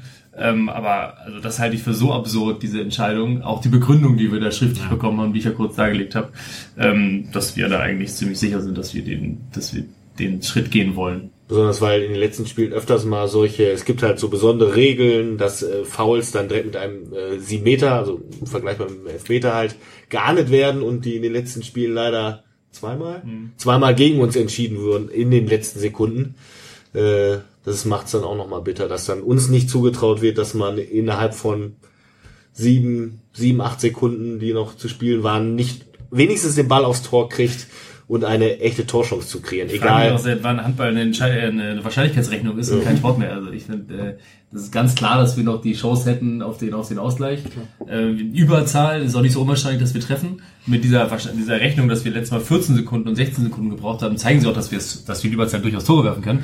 Von daher ist die Wahrscheinlichkeit ja doch nicht so gering, dass wir es tun. Ähm, ja, sehr, sehr merkwürdig. Und schade, dass wir da nicht belohnt wurden für die gute Leistung. Das ist eigentlich das, das, das Hauptthema gewesen. Ähm, dass wir da wirklich ein gutes Spiel gemacht haben und dann am Ende nicht belohnt werden mit einem Punkt. Okay. Und was ist die Regel? In den letzten Sekunden gibt es andere Regeln als sonst? Ja, es werden Fouls werden halt, es gab halt früher wirklich häufiger, dass jemand dann Das sind doch immer diese neun Meter, wo alle so eine Mauer machen dann, oder? Ist das nicht so letzte Minute? das ist und ja- Nee, das ist ja Freiburg, das ist ja Freiburg. Aber ja, aber, man muss, aber war das nicht früher so? Und man muss so komisch Das Wo so alle zur Seite fallen und der. Ja, ja, aber das war ist, wenn Spielzeit vorbei ist. Ach Das so, gibt's ah, ja. okay. Aber es gab, es gibt halt, äh, gab halt früher häufiger den Fall, dass wenn einer dann aufs Tor zugelaufen ist, dann wurde der komplett umgemäht, nur um die Wurfchance zu verhindern. Und um das zu unterbinden, wurde halt gesagt, okay, wenn in den letzten, in der letzten 30 Sekunden. 30 Sekunden so ein Foul passiert, gibt's nicht, wenn es auf 9 Meter ist, Freiwurf, sondern es gibt 7 Meter. Also es wurde halt eine höhere Bestrafung, also auch eine Und rote Karte. Rote Karte gibt's halt auch, teilweise, wenn es richtig hart ist, mit Bericht, also dass er darüber hinaus auch noch gesperrt wird. Aber Und diese Entscheidung hatten wir zweimal gegen uns in den letzten fünf ja, Spielen. wir haben zweimal, zweimal den 7 Meter bekommen, wo Was gesagt, spielt ihr denn in den letzten Wochen? ja, chaotisch, chaotisch manchmal. Aber das heißt ja, in diesen sechs Sekunden in Wild hätte auch einer von denen noch in einen von euch reinrennen Absolut. können und ihr hättet einen sieben Meter kriegen Natürlich. können. Da braucht ihr dann auch keine 16 Sekunden für. Ja. Nee, also in, im Handballspiel ist es ja, beim Fußball ist es ja auch so, wenn die Mannschaft zurück, wird ja auch der Ball nach vorne äh, geschlagen und da werden ja schneller Chancen kreiert in den, als in den no- 89 Minuten zuvor. Beim Handball ist es auch so, in der Regel spielen wir da auch mal Angriffe, die gehen 30 Sekunden oder, oder 40 Sekunden. Also da, da überhaupt einen Maßstab zu nehmen, wenn eine Mannschaft ein Tor aufholen will oder auch Tore aufholen muss, dass sie dann schneller abschließt als vorher, ist ja eigentlich normal. In dem Moment war der, der Spielzug war klar angesagt. So, Pass halb rechts, halb rechts zur Mitte, Mitte holt das Kreuz vor halb links, halb Besten links hat er einen guten Tag, hat er Ja. wahrscheinlich acht von neun Würfen getroffen an dem Tag, bester Mann auf dem Platz. Und der hat das Ding genommen und ist reingenagelt. So, sehr wahrscheinlich, dass er getroffen hätte. Schönen Gruß an Hamburger Handballverband. ähm, Äußerst wahrscheinlich. also, äh, das war klar. So, und genau die Passabfolge war abgesprochen und äh, so. Wie hoch sind die Verfahrenskosten, wenn ihr sagt, dass ihr die tragen müsst? Ist das überschaubar oder ist das, tut das schon weh? Nee, Das zahlt aber dann der Verein in dem Fall. Also ihr müsst nicht aus eigener Tasche irgendwie noch 10 Euro dazugeben. Wenn also ich weiß nicht, ob die, genau Mannschaftskasse, ähm, Abteilungskasse, weiß ich nicht genau, ob die da irgendwie auch unterstützen, wenn es jetzt soweit kommt, aber ähm, genau, ich glaube, die, die ersten wir mussten direkt 100 Euro bezahlen dafür, dass wir überhaupt Protest oder äh, Widerspruch einlegen ähm, und jetzt kommen die Verfahrenskosten dazu, das ist nochmal ähnlich hoch und jetzt geht es glaube ich um 160 Euro nochmal ähm, wieder auf den Tisch legen, wenn wir den nächsten Schritt gehen wollen. So. Dann sind wir insgesamt, dann sind wir ungefähr 300 Euro los. Das ist ganz schön bitter dafür, dass man eigentlich weiß, dass man recht hat und Total. schon schriftlich Total. bestätigt hat, dass man Total. eigentlich recht hat. Es gibt auch ein Video dazu, das ist, äh, es gibt auch ein Video dazu. Aber die, das dürft ihr ja nicht. Ja, das wisst ihr. das haben wir ja. ja, privates Video haben wir ja. Wie ist denn das, wenn die nächste Instanz dann euch recht gibt? Kriegt ihr dann die Kohle aus der ersten Instanz wieder? Das ist eine gute? Frage. Das ist eine gute Frage. Da hatten wir noch nie den Fall leider. Vielleicht haben wir Hörer, die das beantworten können, dann schreibt es doch gerne in die Kommentare. Gut. Holen wir vielleicht mal die Hörer ab. Jetzt kann man ja sagen, ihr sitzt hier mit einer Bierflasche und ihr geht auch mal ins Stadion und ihr fahrt im Sommer nach Ruanda. Dann seid ihr so eine lustige Thekentruppe hier aus dem Viertel und spielt so ein bisschen aus Spaß. Nein, tut ihr gar nicht. Ihr spielt in der Oberliga. Das ist die vierte Liga in Deutschland und das ist ja schon Leistungssport. Da überrascht einen ja vielleicht erstmal, dass ihr tatsächlich nur zweimal die Woche trainiert. Das machen die anderen nicht, hast du gesagt. Ja, also es ist glaube ich so die, die, die letzte, der letzte Schritt um so Richtung professionellem Handball. Also das ist das, was man auch gut mit dem Job und auch Familie noch vereinbaren kann. Die Liga, darüber hinaus wird es dann irgendwann schwierig. Ähm, und ja, ich glaube, es gibt noch ein, zwei andere Mannschaften, die auch nur zweimal trainieren, die anderen trainieren deutlich häufiger. Ähm, und ja, es ist schon ambitioniert auf jeden Fall. Wir wollen, wenn wir trainieren, trainieren wir auch vernünftig und ähm, die Gegner, die wir haben, die sind schon gut. Wir haben einige, einige zweite Mannschaften so in der Liga, THW Kiel 2, letztes Jahr hatten wir den, äh, den HSV Handball, die jetzt aufgestiegen sind in der dritten Liga und da jetzt wieder hochgehen wollen. Wir haben übrigens das letzte Derby, was wahrscheinlich je stattgefunden hat, gegen den HSV Hamburg hier gewonnen. Das wird so bleiben. Ähm, ja, also das ist schon, das ist schon das letzte offizielle Derby. Ähm, ja, ist schon, schon, schon vierte Liga und ähm, Sport, wo es zur Sache geht. So. Nicht nur, nicht nur Theke. Und dritte Liga ist dann wie geteilt? Wie viel gibt's da? Vier. Vier. Und da ist es wirklich schon so, da, da trennt sich die Spreu vom Weizen. Also, was da an Kilometern abgespult werden muss und auch an Finanzmitteln. Also ich glaube, da müssen wir dann auch Videos zur Verfügung stellen. ähm, da kommen wir auch nicht mehr mit freiem Eintritt aus. Also das, ich glaube, unsere Halle ist, glaube ich, würde, glaube ich, maximal ein Jahr funktionieren, dass man so eine Sondergenehmigung bekommt. Und dann müssen wir auch umziehen. Also wenn man überlegt, der der neue HSV Handball, die spielen vor zweieinhalbtausend, glaube ich, im Schnitt. Also das ist schon Wo stehen die stehen denn? in Alsterdorf. Alsterdorf, Ah, genau. Also gut, die sind natürlich auch im, am oberen Level auf jeden Fall, aber da würde sich einiges, also ich glaube, als es mal, als wir gefragt wurden, ob wir das Aufstiegsrecht wahrnehmen würden, hat der Vorstand gesagt, wenn ihr das macht, dann treten wir komplett zurück. Das müsst ihr dann alleine regeln. Also da, da kommt schon viel auf einen zu. Das können wir gar nicht. Also dann müsste man dreimal, viermal in der Woche trainieren, um das dann auch professionell über die Bühne zu kriegen. Wollt ihr als Sportler denn aufsteigen oder? Das ist eine ganz schwierige Frage. Ich glaube, gerade die beiden, die hier sitzen, und auch viele andere in der Mannschaft, die wir haben alle irgendwie schon mal höher gespielt. Es gibt welche bei uns, die haben zweite Liga gespielt, ähm, Dritte Liga. dritte Liga haben wir beide auch gespielt und einige andere auch. Ähm, und jetzt ist das so, dass das ist eine super Liga für uns im Moment. Also das, das können wir sportlich schaffen, das ist auch sportlich herausfordernd. Das ist nicht so, dass wir irgendwie alles gewinnen, keineswegs, aber wir können da gut super mithalten und sind auch besser als besser als einige andere. Ähm, aber ich so ein bisschen, ne, wir sind jetzt zweimal aufgestiegen, ähm, sind jetzt in der Oberliga relativ stabil, ähm, teilweise oben mitgespielt und ähm, ja, warum soll es nicht auf St. Pauli mal eine Mannschaft, eine Handballmannschaft geben, die noch höher spielt? So, das fände ich schon, fände ich schon cool, weil das Umfeld ist da, die, die haben eine, häufig eine volle Halle, ähm, sind ein attraktiver Standort auch für, für, für, für Spieler. Ähm, kann ich mir schon irgendwann mal vorstellen. Aber das, was, ähm, was Ben gerade gesagt hat, äh, kurzfristig und mit den Strukturen, die wir jetzt gerade haben, ist total schwer umzusetzen. In der Halle würde es nicht gehen und ähm, so, dass wir, wir haben keinen kein Manager oder kein, keine Betreuer extern aus der Mannschaft. Alles, was passiert, machen wir selber. So, und ähm, wir haben Sponsoren, die uns unterstützen und wir haben gewisse Aufmerksamkeit auch in der Presse und so, aber da müsste sich dann spätestens jemand drum kümmern und das könnte dann nicht mehr aus der Mannschaft kommen. Und diese Strukturen dann aufzubrechen und zu verändern, wäre, eine, wäre ein großer Umbruch. Ähm, das kann irgendwann mal passieren. Ähm, so wie es im Moment läuft, ist es auch schön. Seht ihr das irgendwie als Nachteil an, dass ihr zu einem Fußballverein gehört und nicht zum reinen Handballverein? Oder ist es das so, dass ihr sagt, aktuell für die Ambition ist es okay, aber irgendwann wäre es schön, wenn das mal ausgelagert wird? Ähm, das ist ganz, ganz unterschiedlich. Also ganz verschiedenen Perspektiven muss man es betrachten. Einmal ist es ein ganz, ganz großer Vorteil, deswegen spielen wir auch alle hier, weil wir diesen Verein von der Struktur und von der Philosophie her total unterstützen und nirgendwo anders spielen wollen. Ähm, wir haben ganz viele Leute auch, die aus dem Stadion teilweise dann nach, zu, nach dem Heimspiel zu uns kommen. Dann haben wir eine, eine super Stimmung in der Halle. Viele lernen uns auch darüber kennen, weil sie jemanden im Stadion haben, der irgendwie auch mal zum Handball geht und so. Das ist ja diese, diese Gemeinschaft einfach viel leichter auch da Zuschauer zu bekommen. Gerade in so einer Stadt wie Hamburg ist es schwierig, ähm, Leute für den Handball zu begeistern, weil es halt so viele Sportangebote gibt, die sportlich vielleicht auch in einer höheren Liga spielen und eigentlich attraktiver sind, als wir es in, sind in der vierten Liga Hamburg, äh, in der vierten Liga ähm, Handball, so ist jetzt nicht unbedingt das attraktivste. Ähm, auf der anderen Seite ist es teilweise tatsächlich auch von Nachteil. Ähm, ich bin zum Beispiel für, für die ganzen Sponsoren so zuständig.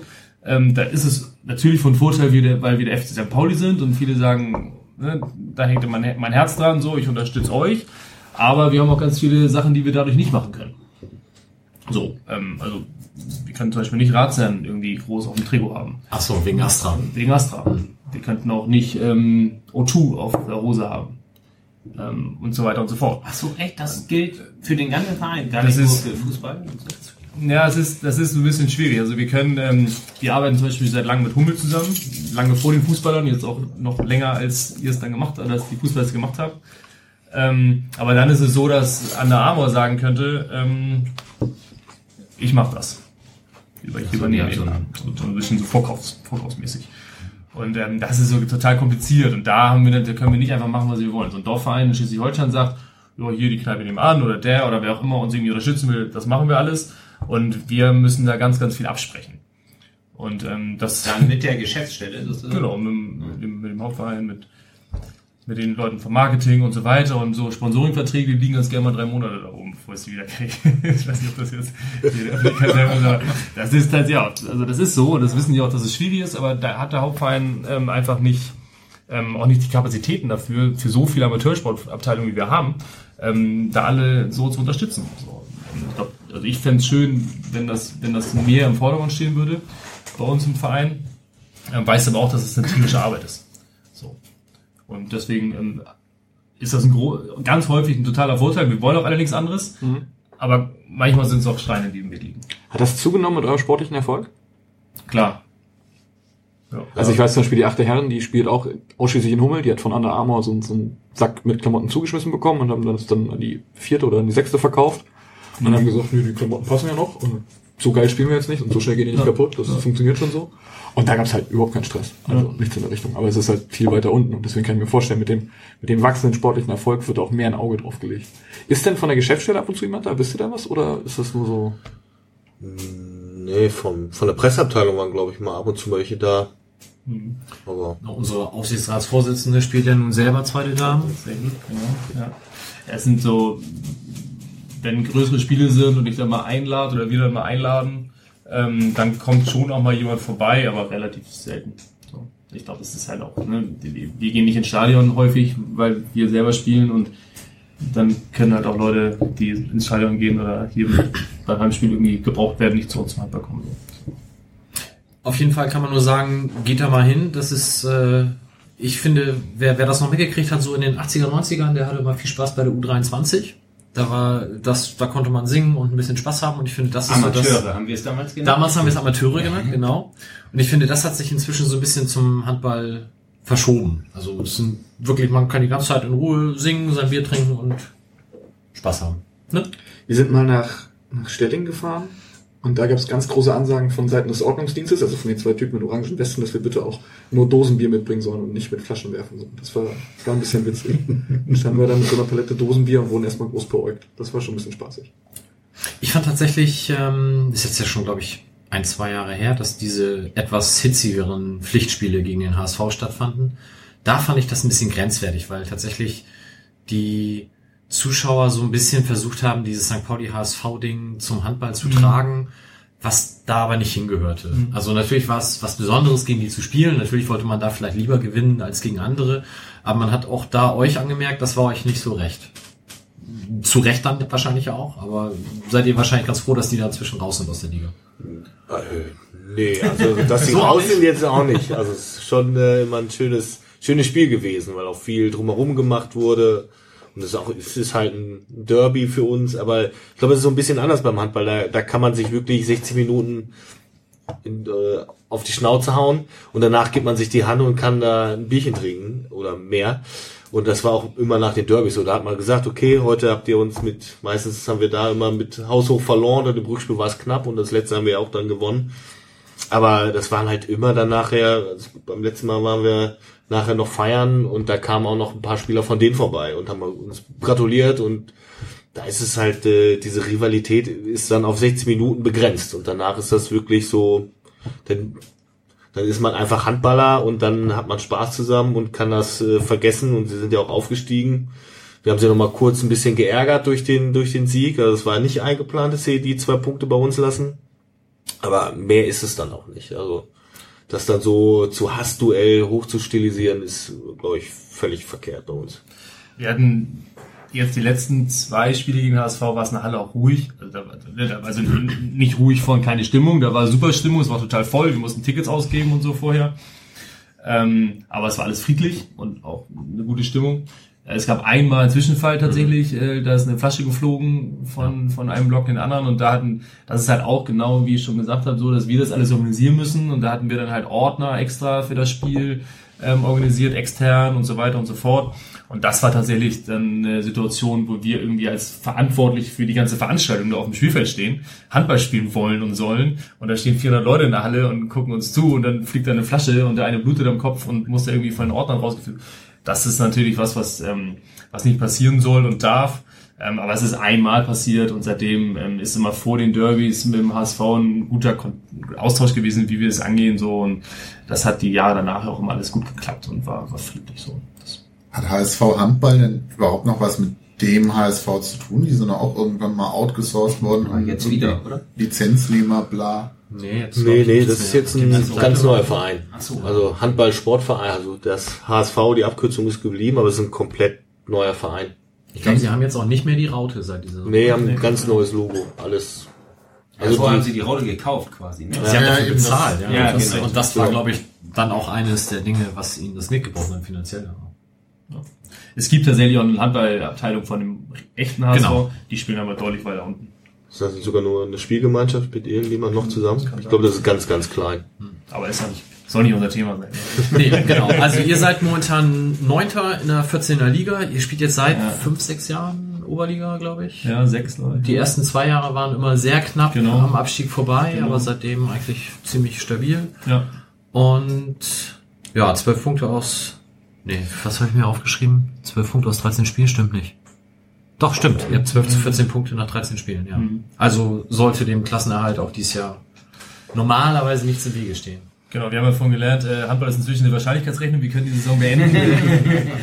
ähm, ja, also wir sind tatsächlich damit nicht zufrieden mit dem aktuellen Stand, mit den zwölf Punkten. Ähm, man muss dazu sagen, dass wir zwei Kreuzbandrisse haben, äh, ein ähm, Klaus kann nicht spielen. unser Spieler, unser Spielertrainer spielt kann nur noch Trainer sein. Das ganze Jahr schon verletzt, ein weiterer Spieler aus dem Rückraum äh, fehlt schon lange. Ähm, von daher ist- gehen wir, gehen wir im Moment echt auf den Zahnfleisch, so einfach personell. Und deswegen ist es dann so ein bisschen zu entschuldigen.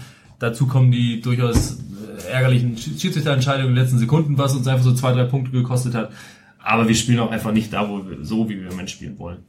Ähm, trotzdem werden wir den Klassenerhalt hoffentlich schaffen, gehe ich fest von aus. Wir werden in der Rückrunde viele Spiele, besonders zu Hause, gewinnen und ähm, ja, dann wird das, dann wird das klappen. Besonders zu Hause ist ja auch so ein Stichwort. Ihr seid die einzige Mannschaft in der Liga, wo es ein Backeverbot gibt. Magst du den Fußballhörern mal kurz erklären, was das heißt, was das für Konsequenzen hat und warum euch deswegen alle scheiße finden?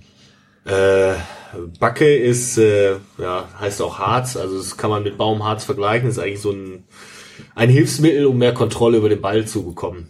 Und äh, es klebt sehr und äh, das ist auch das Problem, was wir haben, dass wir es nicht benutzen dürfen, weil Hallen dadurch verunreinigt werden können. Also ist nicht immer ein Muss, aber da wir in einer öffentlichen Hallen spielen, ist halt da der äh, Reinigkeitsaspekt doch sehr im Vordergrund. Es gibt zwar auch äh, Zwischenmittel, aber das sind, äh, das würde, glaube ich, zu weit führen. Es ist auf jeden Fall ein Hilfsmittel, auf das wir nicht zurückgreifen dürfen, im wahrsten Sinne des Wortes. Und äh, auswärts werden wir damit konfrontiert, auch meistens dann auch in höheren Dosierungen. Also dass wir das Problem haben, dass wir den Ball dann nicht von der Hand kriegen, weil wir es halt nicht trainieren können. Umso schwerer hat es dann aber auch der Gegner dann bei uns zu spielen, der halt dann mit einem äh, ja, sauberen, rutschigeren Ball äh, spielen muss. Darf. Wenn ihr beide schon höher gespielt habt, ab der dritten Liga äh, muss es eine Halle sein, wo Backe erlaubt ist, richtig?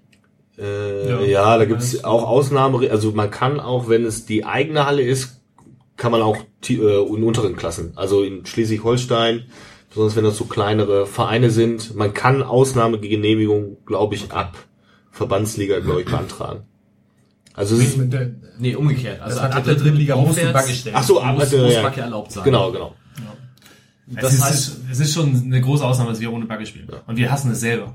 Okay, Also wir, würden, Frage wir würden selber super gerne Backe spielen. Wir haben alles versucht.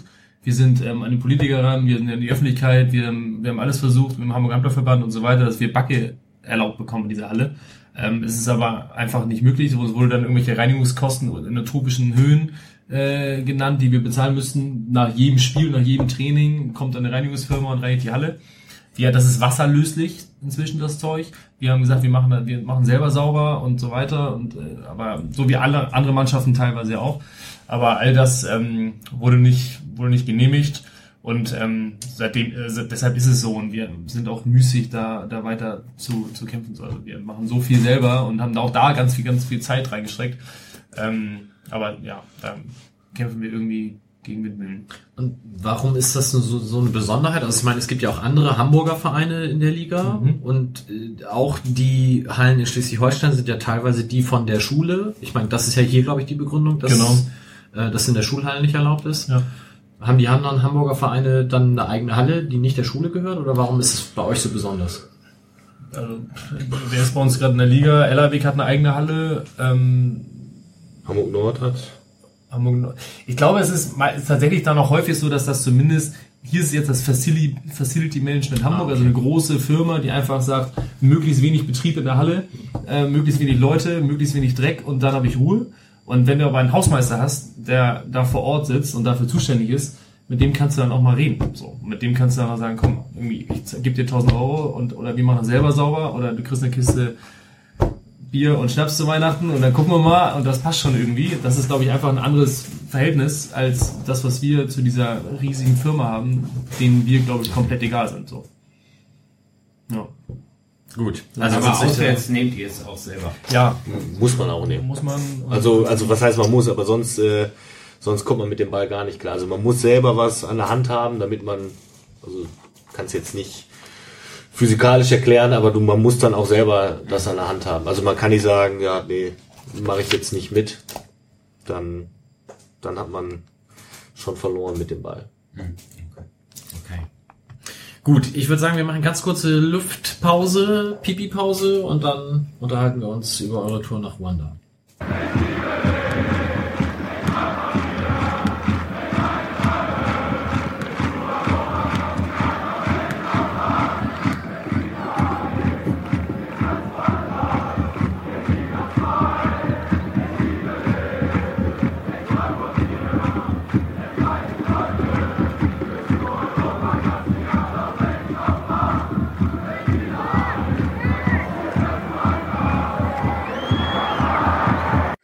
Guten Abend oder guten Tag oder guten Morgen, je nachdem, wann ihr den Melanton hört. Es folgt eine neue Folge Wilko liest aus alten Übersteigern. Dieses Mal lese ich aus der Nummer 29 vom 5. Oktober 1997. Zwei Mark kostete das gute Stück mit dem legendären Cover Montags gehört Fatih mir mit einem unfassbar langen sechs oder acht Seiten Artikel über die Montagsspiele und ob sich das finanziell für St. Pauli lohnt oder nicht. Äh, man kommt zum Schluss, dass nicht. Diesen Artikel lese ich aber nicht, viel zu lang für dieses Format. Äh, lohnt sich trotzdem in den neuen Bänden, neuen alten Bänden, die es ins Archiv geschafft haben. Vielen Dank dem edlen Spender. Mal so zu lesen. Und ähm, heute begnügen wir uns mit einem Außenblick auf St. Pauli vom Fanclub El Grano, das Korn, das Sandkorn, das Körnchen oder auch der Pickel. Das sind Leute aus dem spanischen Valladolid, die sich dort 96 als Fanclub gegründet haben und sozusagen im Stile einer, eines Away-Berichtes über ihren Besuch am Millantor schreiben, ursprünglich auf Spanisch in ihrem eigenen Fanzine, Fanzine Independente, übersetzt dann im Übersteiger Nummer 29 zu lesen. So. FC St. Pauli. Ein anderer Verein. Der Fußball auf St. Pauli hat die gleichen Wurzeln wie der Stadtteil. Der FC St. Pauli wurde 1910 von Arbeitern gegründet. Wenn man sich ein Spiel im Stadion anguckt, konsumiert man nicht einfach passiv, sondern es ist wie ein großes Fest für alle Welt. Die Fans feiern den Fußball und mehr. Sie feiern sich selbst. Oft, auch wenn das Spiel verloren wurde, bleiben die Fans auf den Rängen stehen und feiern weiter. Die soziale Struktur im Stadion ist heterogen, aber es gibt eine bestimmte Form, wie sich die Fans verteilen. Nach Fanclubs und deren verschiedenen Ansätzen. Während in der Nordkurve die typischen Fußballfans sitzen, sitzt der sogenannte schwarze Block im Seitenfußflügel. Was auch immer das ist, der aus einer großen Gruppe einiger hundert Personen aus der Alternativszene besteht. Punks, Hausbesetzer, Sharps, eine bunte Mischung. Es ist ulkig zu sehen, wie sich in der Südkurve St. Pauli Fans mit anderen Fans mischen, ohne dass eine genaue Trennung nötig wäre. Die Leute fühlen sich in ihrem Millantor-Stadion mit 20.000 überwiegend Stehplätzen, was das Ganze billig macht für die Szene, eng verbunden.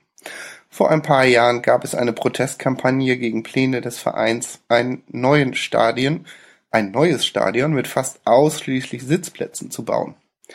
Bei einem Spiel blieben die Leute die ersten fünf Minuten still, um den Verantwortlichen zu zeigen, wie die Atmosphäre dann in ihrem Stadion wäre.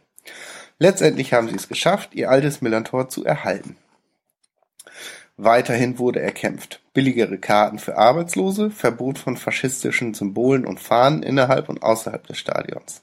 Dieser letzte Punkt war und ist einer der zentralen Anliegen der Fans vom FC St. Pauli, der Kampf gegen den faschistischen Einfluss auf den Fußball. Darüber gibt es auch freundschaftliche Verbindungen mit anderen Fanclubs mit ähnlichen Zielen, besonders mit dem von Celtic Glasgow.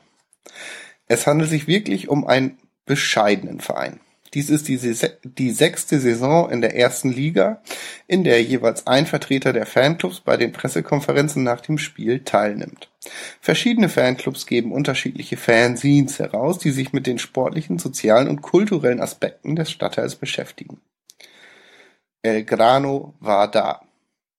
Im Winter 95 hatten einige Freunde auf einem unserer sportlichen Mittwochtreffen, Bier in der Hand, durch die Kneipen von Valladolid, müde von den Anstrengungen des Fußballspielchens, das wir jede Woche spielen, und bevor es zu spät zum Denken war, die Idee, einen FC St. Pauli Fanclub zu gründen, angeregt durch das, was wir von den so ungewöhnlichen Fans des Vereins gehört hatten, verglichen mit dem, was ein Fußballverein normalerweise so hinter sich herzieht.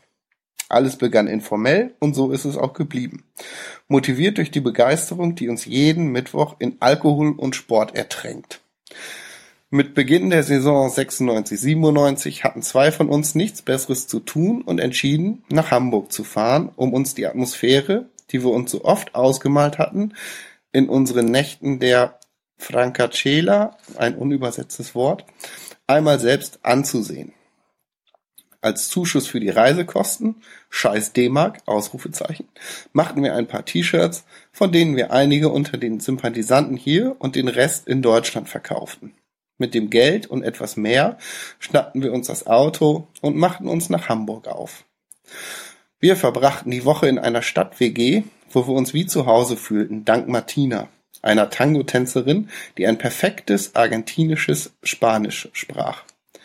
Dort lernten wir auch Manolo kennen, ein Emigrant aus Malaga der zweiten Generation, der für uns eines Nachmittags den Touriführer machte. Der Stadtteil St. Pauli ist wirklich etwas Besonderes und hat viel Nachtleben. In der Art der Mittelmeerstädte. Einige wenig übliche, eine wenig übliche Sache in Nordeuropa. Auf der Reeperbahn, die berühmte Straße der Huren, wechseln sich typische Sexshops mit Diskotheken und Kneipen aller Art ab. Auf dem Fischmarkt treffen sich am Wochenende ab fünf morgens die übrig gebliebenen der vergangenen Nacht mit den Kleinhändlern, die zum Einkaufen kommen. Der Cocktail aus Alkohol, Trance-Musik und Fischgeruch ist äußerst empfehlenswert. Ein Spaziergang durchs Viertel zeigt uns die Leute, die hier wohnen. Türken mit ihren Kneipen und ihren Läden voller Obst und Gemüse, die ein Stück Süden in dieses so kalte und regnerische Gegend bringen. Junge Leute und nicht mehr ganz so junge Leute auf ihren Fahrrädern, die die Unfreundlichkeit des Wetters herausfordern. Leute, die kommen und gehen, immer mit einer bestimmten Ruhe und sie streifen durch die Kneipen mit einem Krug kalten Bieres. Besonders toll ist der Gang am Hafen mit seinen unzähligen Docks, bevölkert von alten, nicht mehr genutzten Lagerhallen. Die Industrie, die um den ursprünglichen Hafen entstanden war, ist in einer Krise, was zu einer höheren Arbeitslosigkeit in der Bevölkerung führt und das Einzige, was funktioniert, ist der Handel. Schließlich kam der Samstag und wir begaben uns mit einem mit unserem Transparent zu dem kleinen Millantor-Stadion, begleitet von einigen Freunden, mit denen wir schon viel Spaß gehabt hatten, aber der ganz große Spaß stand noch bevor. Obwohl gegen Freiburg, einer der letzten Vereine in der Bundesliga, gespielt wurde, war das Stadion bis oben hin voll. Die Atmosphäre war wie bei einem Rockkonzert. Punks, Heavies, viele Frauen und viele Fans mit Piratenflaggen, bereit, das Schöne zu genießen. Das Bier, das in Deutschland in den Stadien nicht verboten ist, und die Joints wurden eifrig durch die Gegend gerade gereicht. Während des ganzen Spiels kam es zu keinem Zwischenfall, nicht einmal in der Südkurve, wo sich die Fans der beiden gegnerischen Mannschaften mischten. Gesungen wurde in allen möglichen Sprachen, und wenn der heimatliche Verein Tore schoss, fielen sich alle in die Arme. Das Spiel gewann St. Pauli 2 zu 0, aber das war nicht das Wichtigste. Mit all dem zurückgekehrt zu unserem unterhaltsamen Mittwochen hat der Fanclub El Grano dank Xavi als erstes neue Aufkleber gemacht, auch solche, wie es sie in Hamburg gibt. Auch kräftig gefeiert haben wir. Wer weiß, vielleicht ist all das ja schon der Beginn der nächsten Reise. So, das war Wilko mit dem Bericht eines Fanclubs aus Spanien zu der damaligen Zeit, wie denn der FC St. Pauli von außen wahrgenommen wurde. Wir haben das jetzt hier wegen der äh, Luftpause nicht inhaltlich verfolgt, aber ich habe mir das vorhin schon mal angehört. Ich denke, das war durchaus interessant, gerade mal mit dem Blick dann auch von heute, dass der FC St. Pauli auch von außen immer noch doch so sehr anders wahrgenommen wird als vielleicht aus der Binnenperspektive. Kommen wir zur Aktion We'll Never Play Alone. Der FC St. Pauli bzw. seine erste Handballmannschaft ist im Sommer tatsächlich nach Ruanda gefahren. Erzählt doch mal, wie das dazu gekommen ist. Sehr offene Fragestellung, ich weiß. Ja, dazu gekommen ist es, ähm, dass äh, vor ungefähr vier Jahren war ich mit einem Mannschaftskollegen von uns, der auch Ben heißt, ähm, äh, in Südafrika beim Handballprojekt.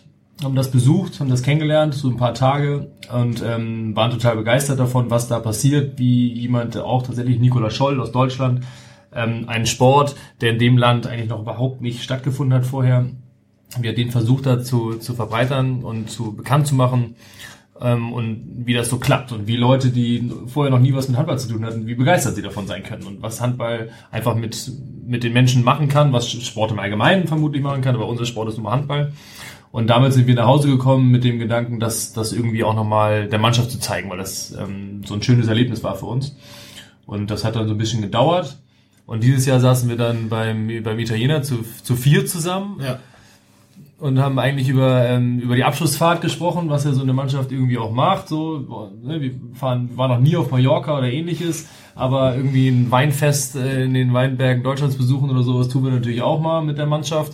Und da haben wir überlegt, ähm, was wir so machen können. Und ähm, da haben wir nochmal davon erzählt, von, diesem, von dieser Idee und von dem Projekt damals in Südafrika und ähm, haben gesagt, Mensch, wollen wir es mal versuchen, ähnliches irgendwie auf die Beine zu stellen. Und ja, Ja, ich glaube, zuerst war der Gedanke, ob wir alle nach Südafrika fahren. Ich glaube, das war so das Erste, wo wir gedacht haben, wir wollen nicht mal nur ein verlängertes Wochenende weg, sondern mal eine Woche mal mit der kompletten Mannschaft. Und da ging es dann irgendwann über das Südafrika-Projekt. Und ich weiß nicht, wie wir drauf gekommen sind, wir, ah, lass uns doch lieber selber was machen. Was vielleicht nicht, wo vielleicht anderen, wo in einem anderen Land in Afrika, wo wir auch mal was, in Anführungszeichen, Gutes tun, beziehungsweise auch mal Handball vielleicht präsentieren können. Ja, und dann ging's los, äh, ja, wohin denn übrigens? Ja, also, wo können wir hinfahren? Was sind da für, für Voraussetzungen? Und wen kennt man da? Und da waren wir ziemlich schnell dabei, dass wir eigentlich gar keinen kennen, äh, der in Afrika, also wir hatten uns relativ schnell auf Afrika, so, weil wir wollten natürlich auch ein Land besuchen, was uns vielleicht, was uns auch interessiert oder wo man auch so, sollte ja nicht nur, nicht nur Sport sein, äh, sondern wir wollten ja auch eine interessante Reise für, für, die, für uns haben. Ne? Also, dass man das ja, also haben wir ja auch äh, so gedacht, ja, das sollte schon auch nicht zu kurz kommen, dass wir auch als Mannschaft ein Abenteuer erleben. Und dann fing es an, E-Mail-Adressen raussuchen, Verbände angeschrieben äh, und im schlussendlich war es dann ein Facebook-Kontakt, glaube ich, der dann zu Ruanda geführt hat. Also wir hatten zwei, drei Länder, Malawi war es, Ruanda war es und was war noch? Ich weiß gar nicht. Kenia? Tatsächlich war es auch ähm, außerhalb von Afrika relativ lange im Rennen mit Pakistan. Pakistan, genau. Da hatten wir auch noch Kontakt. Wir hatten dann Kontakt zu verschiedenen, äh, geguckt, angeschrieben und geguckt, wen, wen kriegt man überhaupt zu fassen. So, okay, da gibt es zwar einen Handballkontakt aus Ruanda, aber antworten die überhaupt? Und was, so, wie, wie kommunizieren wir mit denen? Haben wir so ein paar Leute angeschrieben und einfach mal, mal gefragt, was sie so machen und ob sie, ob sie Kontakt, Interesse hätten, irgendwie mal, mal was Gemeinsames zu machen. Und ein paar haben geantwortet und ein paar nicht so schnell. Fast alle haben geantwortet. Die meisten haben geantwortet oder waren immer begeistert. nett, Also genau. es war auch so am Ende, als wir uns dann Malawi und Ruanda waren die beiden Projekte, die wir dann so ins, und es ist mir echt schwer gefallen. Ich hatte den Malawi-Kontakt und äh, ihm dann abzusagen. Der hat sich auch danach nicht nochmal bei mir gemeldet. Ja. Das war schon ein bisschen, äh, ich glaube, er hatte sich sehr auf uns gefreut und hatte auch gesagt, ja, äh, wir holen euch ab und da sind Schulen und da habe ich schon alles organisiert und habe da angerufen. Ja, und da mussten wir dann, also so weit waren wir zu dem Zeitpunkt noch gar nicht, aber er war so, so euphorisch, dass er da schon den dritten vor, den, vor dem zweiten Schritt dann gemacht hatte. War dann ein bisschen schade, aber ja. Und dieser erste Schritt, ich meine, gibt's, es gibt ja sowas wie die FIFA, gibt's ja auch beim Handball. Seid ihr über den Verband gegangen und dann über die Länderverbände oder wie seid ihr denn überhaupt auf die ersten Kontaktmöglichkeiten gestoßen? Teilweise, ne? Ja. Du, du bist ja über die Verbände gegangen. Genau, ich bin über die Verbände äh, gegangen, weil ich da auch ein paar Leute kannte und da gab es einen Trainer, also ja so eine internationale Trainerausbildung, macht, ähm, wo, glaube ich, auch Anaklet, den wir später dann auch kennengelernt haben, auch teilgenommen hat. Und mit denen habe ich mal angeschrieben, was wir vorhaben, ob er irgendwelche Kontakte für uns hätte oder Leute kennt, äh, die er uns empfehlen würde. Und nach der Liste, ich glaube, es waren so fünf, sechs Standorte, hat, war dann so der erste Schritt. Und dann ja, also der Kontakt nach Ruanda ist einfach ähm, Ja. direkt entstanden. Also Facebook, äh, Ruanda Handball und dann war da halt die Gorilla Handballakademie und dann haben wir da geschrieben, hallo, wir sind der FC St. Pauli, erste Männermannschaft und wir haben Lust euch zu besuchen. Habt ihr Lust uns zu empfangen? So ungefähr. Natürlich ein bisschen ausführlicher und ein bisschen mehr erzählt und so, aber eigentlich so. Es war aber auch, Und, Zuf- ähm, es war aber auch Zufall, weil Ben, äh, der andere Ben, halt äh, jemanden kannte, der in Ruanda gearbeitet hat. Und der hat ihm erzählt, dass es, dass er da ein Handballspiel gesehen hat oder jemand kennengelernt hat, der Handball. Und so sind wir überhaupt nur auf Ruanda gekommen.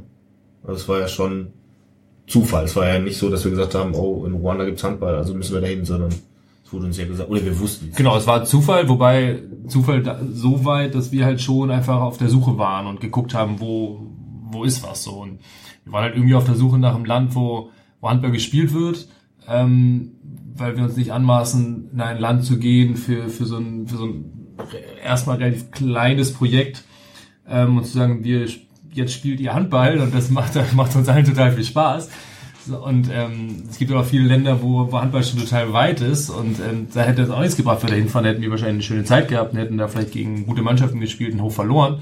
Ähm, aber so war es halt so, dass wir auf ein Land, auf Strukturen noch gestoßen sind, ähm, die noch, wie ich schon mal gesagt habe, irgendwie in den Kinderschuhen gesteckt haben und ähm, wo wir halt irgendwie auch mit diesem Projekt noch was anstoßen konnten, was anregen konnten und die denen auch Impulse setzen konnten für, für, für die so in ihrer Entwicklung.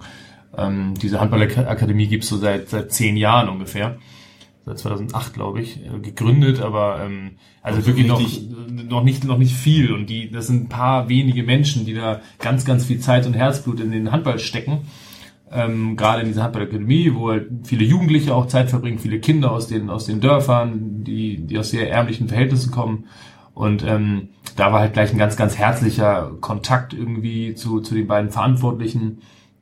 Und da haben wir gemerkt, okay, wir stecken ganz viel Zeit und Herzblut in unser Projekt, so FC St. Pauli Handball hier, hier in unserem Viertel und die stecken ganz, ganz, ganz viel Zeit und Herzblut in ihr Projekt da in Kigali und in ihrem Viertel und die wollen das da voranbringen, wir, wir bringen das hier irgendwie voran und da haben wir gleich irgendwie ein sehr, sehr gutes Gefühl gehabt. Du hattest auch ein sehr gutes Gefühl in Malawi, wir alle gemeinsam hatten ein gutes Gefühl in Ruanda und deswegen äh, ist es dann im Endeffekt Ruanda geworden. Das war ja, also ihr habt ja letzte Woche äh, einen Film präsentiert, der gedreht wurde, über 30 Minuten, können wir gleich vielleicht noch was zu sagen.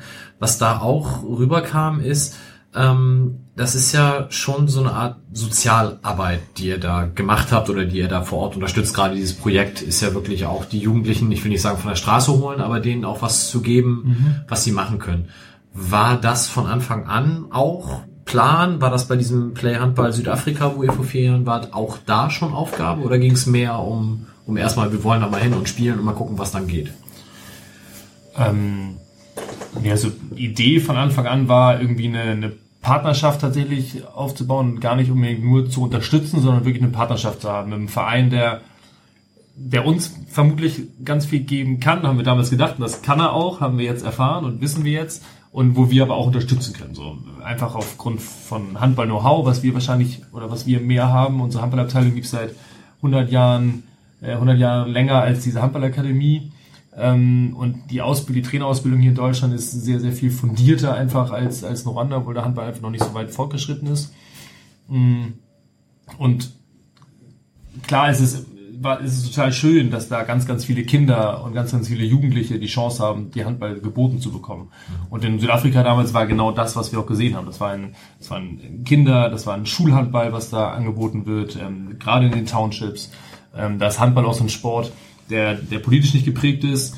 Ähm, das ist ja so, dass in Südafrika äh, Fußball hauptsächlich von den, ähm, von den ähm, Schwarzen gespielt wird, Rugby hauptsächlich von den, von den Weißen und ähm, Handball ist halt so ein neutraler Sport noch in Südafrika. Und das ist auch so ein bisschen die Idee, gerade auch für, für Frauen und für, für Mädchen und ähm, Menschen aller Hautfarbe, dass die das spielen können. Und das ist da sehr, sehr erfolgreich.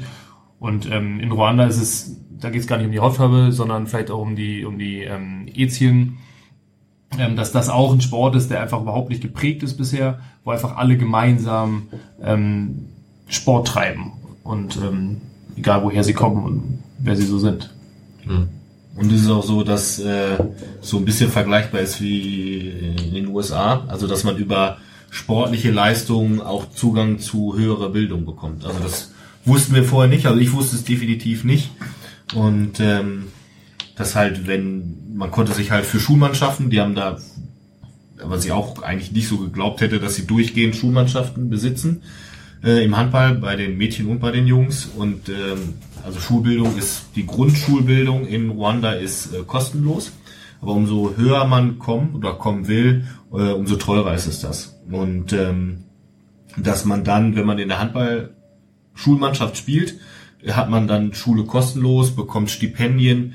Und also hat das, ein guter Handballer zu sein, hat für die in ihrer Ausbildung schon einen besonderen Wert. Wir haben auch jemanden kennengelernt, der äh, in Uganda in der Nationalmannschaft spielt, aber für diese Handballakademie in Ruanda aufläuft und dadurch einen ähm, Universitätsplatz bekommen hat. Genauso war aber auch eine Handballerin von der Akademie, die aus Ruanda nach, ich weiß nicht mehr in welches Land, ist sie nach Uganda? Das weiß ich nicht, ein anderes Nachbarland und da auch ein Handballstipendium bekommen, was es hier in Deutschland ja so nicht gibt. Ja, sehr wie in den USA hört sich das Ja, an. genau. Okay. Wann war dieses erste Gespräch, wo ihr zusammengesessen habt? War das jetzt dieses Jahr oder war das letztes Jahr dann schon? Also sprich, wie lange hat das gedauert, bis das dann tatsächlich... Ich glaube, elf Monate hat das bis zum Abflug gedauert. Also wir sind Ende August geflogen, dann Genau. muss das so ja, September. September, Oktober letzten Jahres. Ja. Wie viele Türen musstet ihr denn im Verein eintreten, dass der das auch unterstützt hat? Oder hat der Verein gar nichts unterstützt? Also das Projekt haben wir selber auf die Beine gestellt, komplett von Planung bis zur Durchführung und ähm, also wir waren einmal tatsächlich zum Gespräch hier und da waren auch wurden auch ein paar, ein paar Möglichkeiten angeboten, dass unsere Öffentlichkeit äh, Öffentlichkeit Okay. das, das genutzt wird, dass die Plattformen genutzt werden, aber ansonsten ähm, haben wir das komplett selber gestemmt. Dann können wir aber zumindest mal die Sponsoren erwähnen, die Ja, euch ja. dabei geholfen haben. Mach ruhig. Ohne die wäre es nicht möglich gewesen. Also wir hatten als erstes mal ein Crowdfunding, wo viele Leute teilgenommen haben, auch Privatpersonen, teilweise anonym mit, mit durchaus beträchtlichen Summen, aber auch viele aus unserem Umfeld, die da gespendet haben. Vielen Dank nochmal. Ähm, dann ist unser Hauptsponsor mit Meile, die das Ganze wirklich eigentlich möglich gemacht haben, die die Spenden, die wir mitgenommen haben, dorthin ähm, geschickt haben per, per Luftpost, die den Transport vor Ort für uns ermöglicht haben, also einen Bus gemietet haben, mit dem wir von von der Unterkunft zu zur, zur Schule, zu dem Sportplatz und so weiter und so fort gefahren sind. Ähm, und auch Sachen gespendet haben. Hummel als unser Ausstatter hat äh, Sachen zur Verfügung gestellt, die wir mit runternehmen konnten und auch noch finanziell mit unterstützt.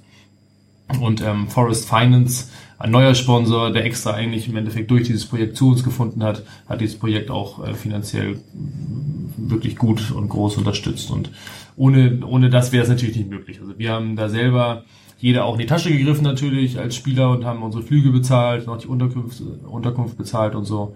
Ähm, aber das ganze Projekt hat schon wirklich viel Geld gekostet. Wir waren mit 15 Leuten dort vor Ort, hatten noch jemanden dabei, der gefilmt hat und so weiter. Und ähm, ja, ohne die, ohne den Support von den Sponsoren und auch von den Crowdfunding-Teilnehmern wäre das wahrscheinlich nicht Und das möglich. Benefitspiel gegen HSV.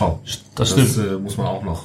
Ja, der HSV ist bei uns in der Halle aufgelaufen, ohne Backe und hat ähm, in deren Vorbereitung gegen uns gespielt, um dieses Projekt zu unterstützen, was auch nochmal zeigt, dass, äh, dass ähm, diese Rivalität auf dem Platz stattfindet, aber dann irgendwo auch Grenzen kennt. So. Okay, habe ich hier stehen. Testspiel gegen HSV. Ähm, jetzt muss man ja vielleicht dem einen oder anderen noch mal erklären, Ruanda ist ja nicht einfach nur irgendein Land in Afrika, es war irgendwann mal deutsche Kolonie und so weiter und so fort, aber das, was das Land ja besonders macht, in Anführungsstrichen, war ja 1994 gab es einen großen Genozid ähm, zwischen 800.000 und einer Million Tote. Wir haben nicht die Zeit, das komplett aufzudröseln, aber ganz grob habe ich mir das runtergeschrieben. Ähm, es gibt den Stamm oder, oder den, den, den Bereich der Hutu, den Bereich der Tutsi und ähm, die Hutu-Mehrheit hat die Tutsi-Minderheit eben da größtenteils getötet, so ganz grob und vereinfacht zusammengefasst. Ähm, jetzt habt ihr da an einem Tag ja auch dieses Kingali Genozid Memorial Center besucht. Wie kam das dazu, beziehungsweise wie habt ihr denn überhaupt diesen, diesen Wochenplan dann da für euch aufgestellt? Ja, das war in enger Absprache mit, äh, mit dem Gorilla Handballclub und ähm, um halt auch das Land zu begreifen und glaube ich auch die muss man glaube ich die Geschichte auch kennen und das war von Anfang an ein fester Punkt bei uns. Also wir hatten einen dabei, der schon mal in Ruanda war und der meinte, ja, schaut euch das an, aber ähm, das wird euch dann ein bisschen den Tag verderben, wenn ihr da seid. Also stellt euch darauf ein, dass das äh, dass man dann mit einem komischen Gefühl ins Bett geht. Und ich glaube, bei unserer Dokumentation sieht man das ja auch. Da werden die Gesichter gefilmt und es ging dann schon sehr nah. Also wir hatten ja auch Leute dabei, die das am eigenen Leib mit mitbekommen haben, mit mit den Leuten von den von der Gorilla Handball Akademie. Und äh, was die erzählt haben, war auch noch mal dann auch noch mal so eine so, ein, so eine Schippe oben drauf, wo man dann gedacht hat, boah, das äh, kann man sich nicht vorstellen. Also die Bilder und die, die ganze Geschichte, also das, was, was du gerade erzählt hast, ist wirklich so an, an der, ne, also Ja, ja. Äh, wirklich nur gekratzt an der ganzen, ganzen äh, Ethniengeschichte und da dann auch nochmal die, die, die ganzen Hintergründe zu erfahren, das war schon äh, was, was ich glaube mein Leben lang nicht, nicht vergessen werde. Und umso schöner ist es dann, wenn man mit den Leuten redet und die sagen, ja, wir sind jetzt nicht mehr Hutu, wir sind nicht Tutsi und wir sind auch nicht Twa, also diese dritte Gruppe.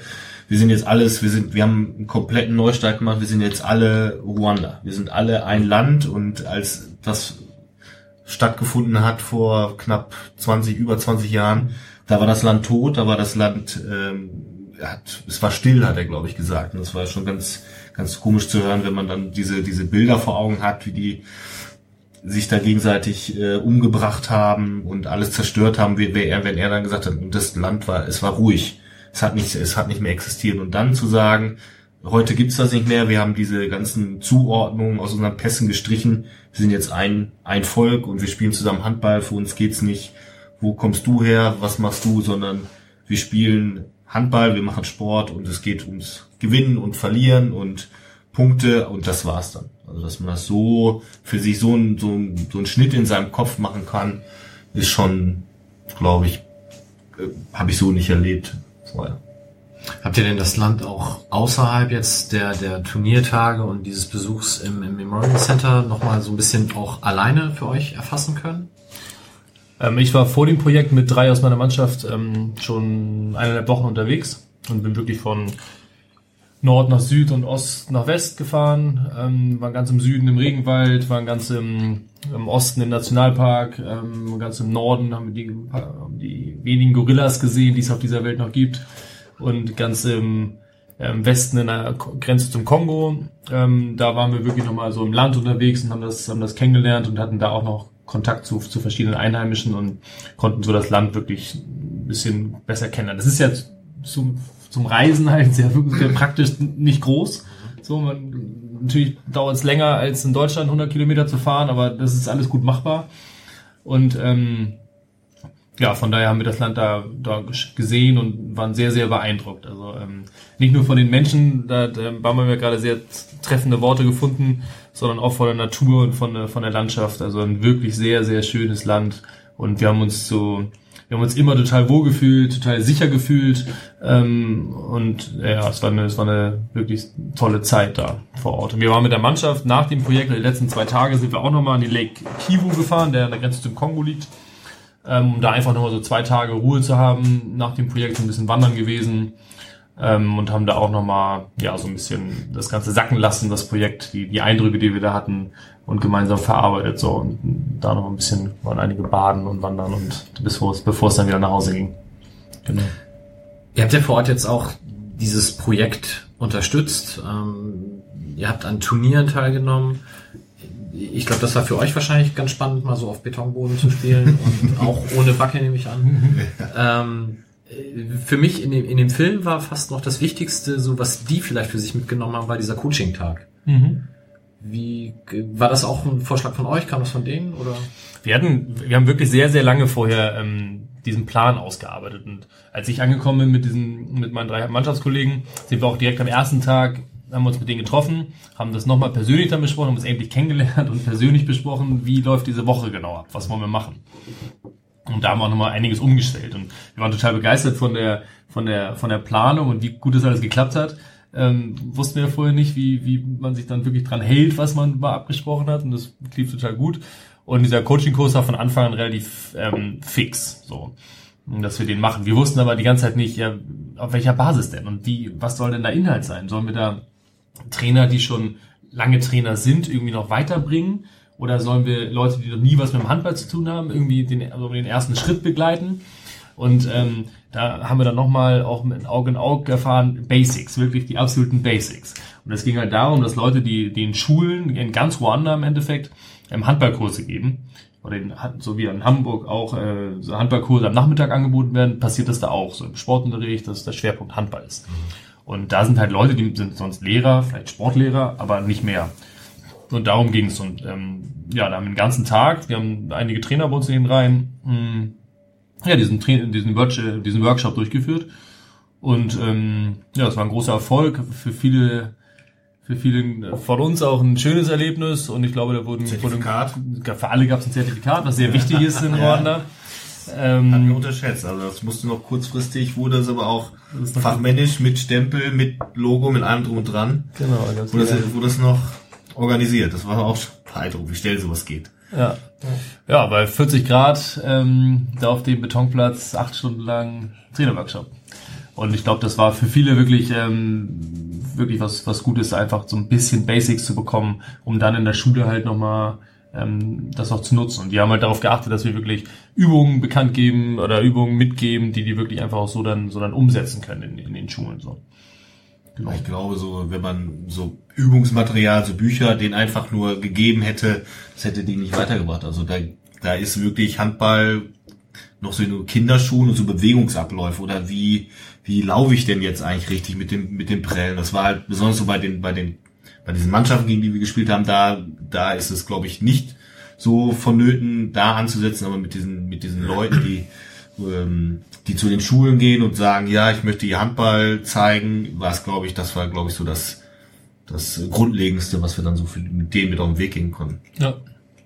Und wie ist das an den Schulen? Also ich meine, ich habe das gesehen, die haben irgendwie Bälle aus Bananen. Bananen, ja. Bananen, Bananenschalen dann Bananenschalen, getrocknete, dünne, genau. Und das wird, da, da drin ist so Styropor, was die irgendwo gefunden haben. Und dann ähm, binden die diese Bananenschalen da irgendwie drum und dann Papier drum, äh, so Band drum, so eng, extra eng zusammengeschnürt und das Ding prellt.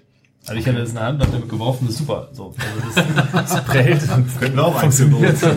Also, ja, total beeindruckend. Da habe ich in dem Film, glaube ich, auch einmal gesagt, so, wir haben eine Schule besucht, die Linien und der Mittelkreis waren aus, war aus Stein gelegt. Ja, oh ja. Unser Kreisläufer äh, ist rückwärts gelaufen zum Mittelanstoß, nachdem ein Tor gefallen ist und ist er erstmal rübergeflogen und hat sich langgelegt, weil der es einfach ein bisschen höher war. Und ähm, sonst halt so Sand. Äh, gut, da hatten wir schon einen Ball von richtigen, ja. ähm, aber ansonsten. Aber auch keine Tornetze und die ganzen Kinder standen drumherum und äh, barfuß. Barfuß. So wurden abgeworfen, wenn einer daneben geworfen ja. hatte. Ne? Aber das, ähm, die haben ganz, ganz viel Spaß daran ja. und wir waren wirklich beeindruckt, auch wie gut die sind und also ja, was, was da, was da gemacht wird und man dann sieht, mit wenig, mit wie viel, ähm, mit wie wenig Materialien und mit welchen Voraussetzungen da gearbeitet wird, ist das schon, schon beeindruckend, was die da, was die da schaffen und was die da leisten. Jetzt hast du ja schon gesagt, die können euch viel geben, ihr werdet viel geben können. Wie geht das denn weiter? Wie ist denn da jetzt ein Austausch für die Zukunft? Also genau, Plan und Idee ist auf jeden Fall, dass das nicht bei dieser einen Reise bleibt, sondern dass es, dass es halt eine Partnerschaft ist zwischen den beiden Vereinen und dass es ein Projekt ist, was möglichst lange leben soll. Ähm, wir haben erstmal ganz lange geplant auf diese Reise und danach sind wir auseinandergegangen und haben Ideen gemeinsam gesammelt, wie es weitergehen kann. Und es sind ein paar Punkte, die die unbedingt brauchen. Das ist einmal Trainer-Know-how. Ähm, das kann das soll zum Beispiel so sein, dass wir unsere Trainingspläne mit denen teilen, ähm, dass wir denen zur Verfügung stellen, was wir so machen, auch in der, zum Beispiel in der Saisonvorbereitung, dass die die Möglichkeit haben, wenn sie ganz konkrete Fragen haben, dass sie die sammeln und einmal im Monat von uns beantwortet bekommen oder sowas. Ähm, da arbeiten wir noch an der, an der richtigen Basis, wie das passieren kann, ob das per Video, per Skype oder, oder auch schriftlich passiert. Das ist so eine Sache. Was natürlich immer Thema ist, sind Materialien. Wir sind da hingereist, dank Hummel, mit, mit relativ viel Materialien an Bällen, an Schuhen, an Leibchen, damit man sich in, in als Mannschaft unterscheiden kann, an Trikots und so. Und das ist natürlich, das hält ja nicht die nächsten zehn Jahre, was wir da mitgebracht haben, sondern das braucht man immer wieder neu. Wir werden auch jedes Jahr neu ausgestattet. Ähm, da wird's, da geht es natürlich auch darum, dass da Materialien hingespendet werden. Mm. Eine Herzensangelegenheit von mir oder von uns allen wäre noch ähm, die Wasserversorgung da an dem Platz in Kigali zu, zu ändern. Wir waren da ja viele Stunden und es war sehr heiß und wir hatten natürlich immer genug Wasser, so, weil sonst fallen wir in Ohnmacht. Die können das ohne in Ohnmacht zu fallen, aber trotzdem brauchen die auch was zu trinken. Und ähm, gerade die Kinder, die da vor Ort sind und aus den Dörfern nebenan kommen, wenn man da was getrunken hat, dann hatte man relativ schnell eine Traube von 20 Kindern um sich rum, die dieses Wasser auch haben wollten. So.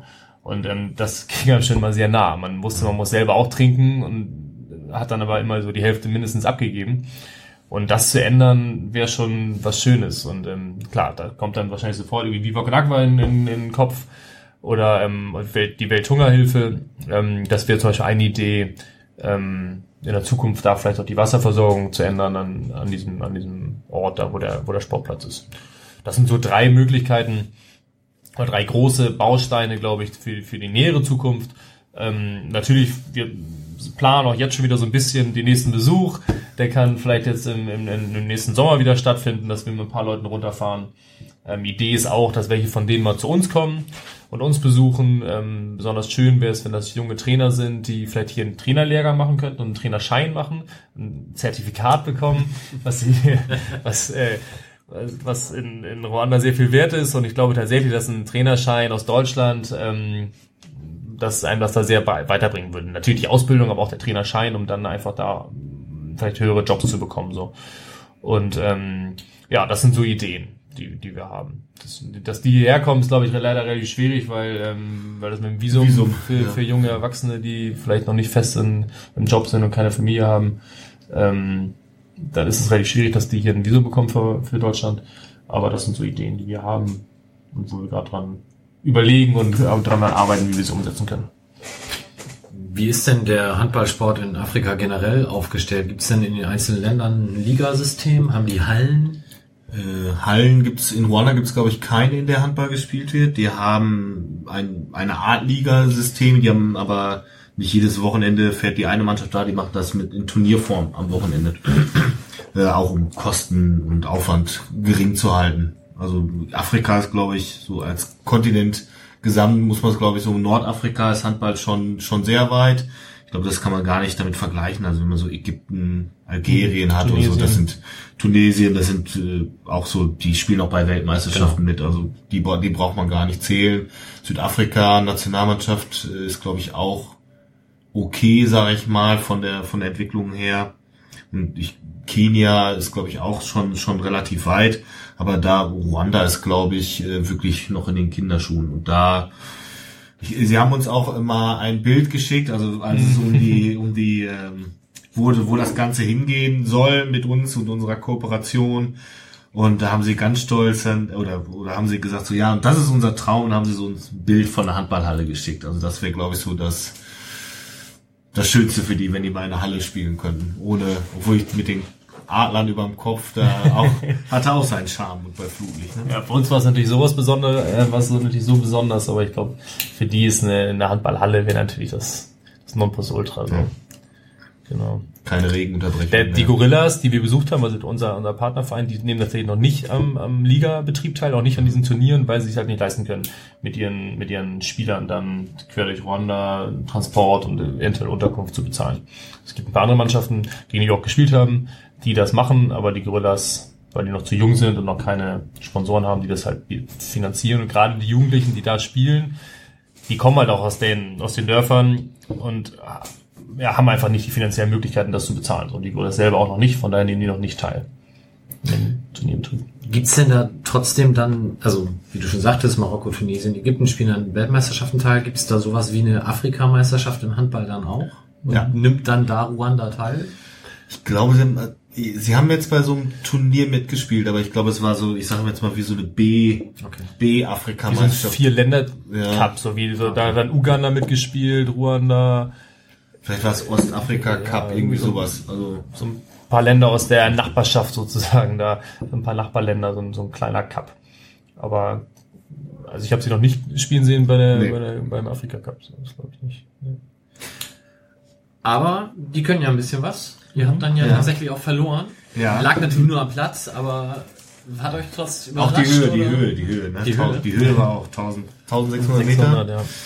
waren wir nicht ganz drauf vorbereitet. Aber ich, also es war auch sehr ungewohnt. Also der Platz, okay, hart, aber du hast halt, du spielst äh, freien Himmel, du hast keine Wände, du hast überhaupt keine Orientierung. Also Es war schon, äh, wir, vielleicht haben wir uns auch überraschen lassen von von der Stärke äh, und der Geschwindigkeit. Also die Jungs waren fix. Äh, das ja, das konnten wir halt auch auf dem rutschigen Boden natürlich nicht äh, ausgleichen. Keine Backe. Keine Backe. Keine Scheiße. Backe, Auswärts keine- Backe hat man dann auch an den Füßen. ja, wäre da hilfreich gewesen, um nicht äh, die Rutschpartie zu machen. Nee, aber man hat natürlich auch Respekt davor. Man will ja auch, ähm, auch wenn Ruanda vom Krankensystem für uns okay gewesen wäre, will man da sich ja nicht verletzen. Wenn man dann Betonboden sieht und wie die Jungs sich da reinhauen, da hat man schon Respekt. Also da waren auch Löcher im Boden, wo glaube ich irgendwelche Basketballstangen ab und zu auch mal drin stecken.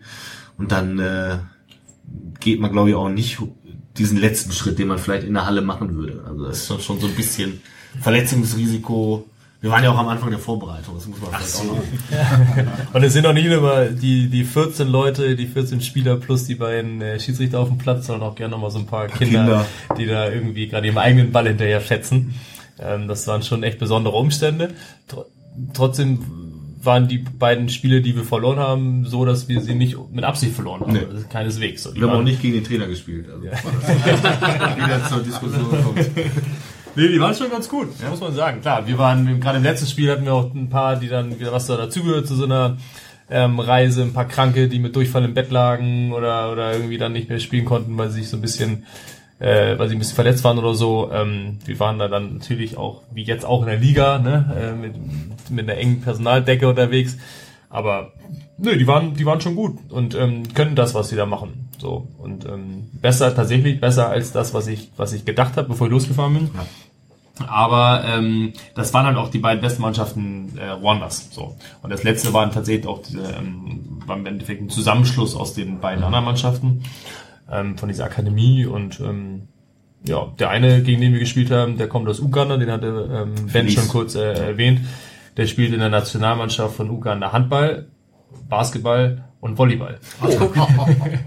und er spielt mit offenen Schuhen. so, schon sehr beeindruckend, gut. was, äh, ja, was so, wie, wie fit und, und was für eine Körperbeherrschung der hat. Schon gut. Okay. Bleibt das denn euer Projekt der Mannschaft? Wollt ihr das auf die Abteilung erweitern? Wie ist da so die Planung? Also wir möchten auf keinen Fall jemanden vor ähm, jemanden abblocken, so keineswegs. Das ist, wir haben das gestartet, ähm, wir haben es jetzt erstmal alleine umgesetzt sozusagen. Ähm, aber der größte Wunsch ist, dass es möglichst gut weitergeht. So und dass, ähm, dass die Kooperation mit möglichst fruchtbar irgendwie ähm, funktioniert. So und wenn da jemand Interesse hat, das wirklich zu tun, dann ist das und da mitzuhelfen, dann ist das super, dann sind wir da immer offen. Ähm, wofür, wofür wir uns ein bisschen ähm, was wir schwierig finden würden, glaube ich, ist, wenn jetzt ganz viele sagen, boah, ich will auch mal dahin so, ich mache das irgendwie, ich komme mit und danach sind alle wieder weg. So, oder, ne, oder irgendjemand sagt, ich stecke jetzt zwei Jahre lang da richtig Geld rein und ich übernehme das Projekt und ähm, bringe das nach vorne und dann sind die, sind die Gelder halt aus und auf einmal fällt man wieder auf ein ganz anderes Level und dann kümmert sich keiner mehr. So, das, dann, dann lieber langsam und wirklich auf dem Level bleiben, auf dem wir jetzt sind einen geringen Austausch mit relativ geringen Sachspenden, aber so, dass es wirklich verlässlich ist und man weiß, dass die wissen, was die an uns haben und wir wissen, was wir an denen haben. Und dann ist es okay. So, also, ja, das glaube ich, so ganz schwierig. Also wir hatten auch verschiedene, verschiedene Verbänden. Vorher wollen wir jetzt ja nicht nennen, mit wem irgendwie so ein bisschen Kontakt und so überlegen, ob wir die mit reinholen wollen ins Boot oder in die ganze Nummer oder nicht und haben uns dann entschieden, das erstmal so zu machen, wie wir es jetzt gemacht haben, weil wir wissen, was dann passiert und dass, dass wir da nichts versprechen, was dann am Ende nicht umgesetzt wird. Und das ist uns halt irgendwie wichtig. Aber wenn da jemand kommt und sagt, ich habe da Bock drauf, oder wenn zum Beispiel eine Frauenmannschaft aus unserer Abteilung sagt, da Ruanda wird auf Frauenhandball gespielt, die sind mit der Frauenmannschaft gestartet sogar, FC St. Pauli damals auch, ähm, wenn die mal gegeneinander spielen, großartig so, ne? wenn da jemand Lust hat, da, da mit dabei zu sein. Ähm, genau. Ja, es waren halt auch am Anfang schon, äh, wo wir damit angefangen haben, Sponsoren zu suchen oder Unterstützer, die uns irgendwie bei der Logistik helfen, waren auch schon ganz schnell Leute dabei, ja, ein Reiseunternehmen war mit dabei, ah super, der auch so Sportreisen, ja, könnte man da auch noch eine zweite Mannschaft hinschicken. Und dann haben wir auch gesagt, so ja, eigentlich, eigentlich warum, warum nicht, aber wir wissen gar nicht, was uns erwartet. Also wir haben dann auch gesagt, ja, wir können jetzt nicht guten Gewissens, kommt mit uns mit, äh, dann spielen wir da mit zwei deutschen Mannschaften und wenn da ein Trainer bei ist, ist auch noch besser. Wir wussten ja gar nicht, was uns erwartet und das war halt auch jetzt der erste Schritt, den wir gemacht haben und äh, es soll ja eigentlich auch ähm, fernab von unserem Projekt wollen wir auch ja andere Mannschaften oder Vereine motivieren, zu sagen, oh, was die Jungs gemacht haben, ist toll. Ähm, vielleicht können wir da mal ein paar Tipps holen oder die Kontakte, die anderen Kontakte, die sie hatten, vielleicht kann man die mal äh, bemühen und wir machen was eigenes. Also das ist ja auch noch so eine Sache, für die wir auch mit dem Projekt eigentlich so ein bisschen werben wollen. Und wir, also wir wollen ja nicht den, den, den Daumen da drauf halten und sagen, das ist nur unsere erstes Mannschaftsding und äh, wir wollen dann nächstes Jahr wieder nur wir hin. Wenn da aus unserer Abteilung zweite, dritte, sechste Mannschaft Leute sagen, ja, wir, wollen da unbedingt mit, wir haben den Film gesehen und ähm, können wir da nicht auch was machen? Also immer gerne. Genau, ich glaube, das sind so zwei Paar Schuhe. Ne? Also einmal, wenn jetzt noch mal eine Reise stattfindet oder die besuchen noch oder die, ich kann eh nicht mehr verbieten, ich will nicht mehr verbieten, die Gorillas zu besuchen. Ja. Wenn die, die empfangen, dann ist super, das können die immer selber entscheiden. Ne? Das, ist, das ist gar kein Thema. Ähm, wer da hinfährt und da Bock hat zu spielen, super. Ähm, dieses, so dieses We Will Never Play Alone, ähm, dieses Projekt, da muss man halt einfach sehen, dass alles, was unter dem Namen läuft, möchten wir halt gern, dass es nachhaltig, vernünftig und ähm, in lieber in kleinen, vielen Schritten als in einem großen, das dann aber der letzte Schritt ist. So, und das, Ja. das wollen wir halt nicht. Das klingt ja auch sehr vernünftig. Aber wenn jetzt eine andere Handballmannschaft von einem anderen Verein zuhört und denkt, Mensch, nach Malawi wollte ich immer schon mal, dann können die sich gerne melden und du stellst den Kontakt hin. Ja, wenn, wenn ich nicht geblockt worden bin.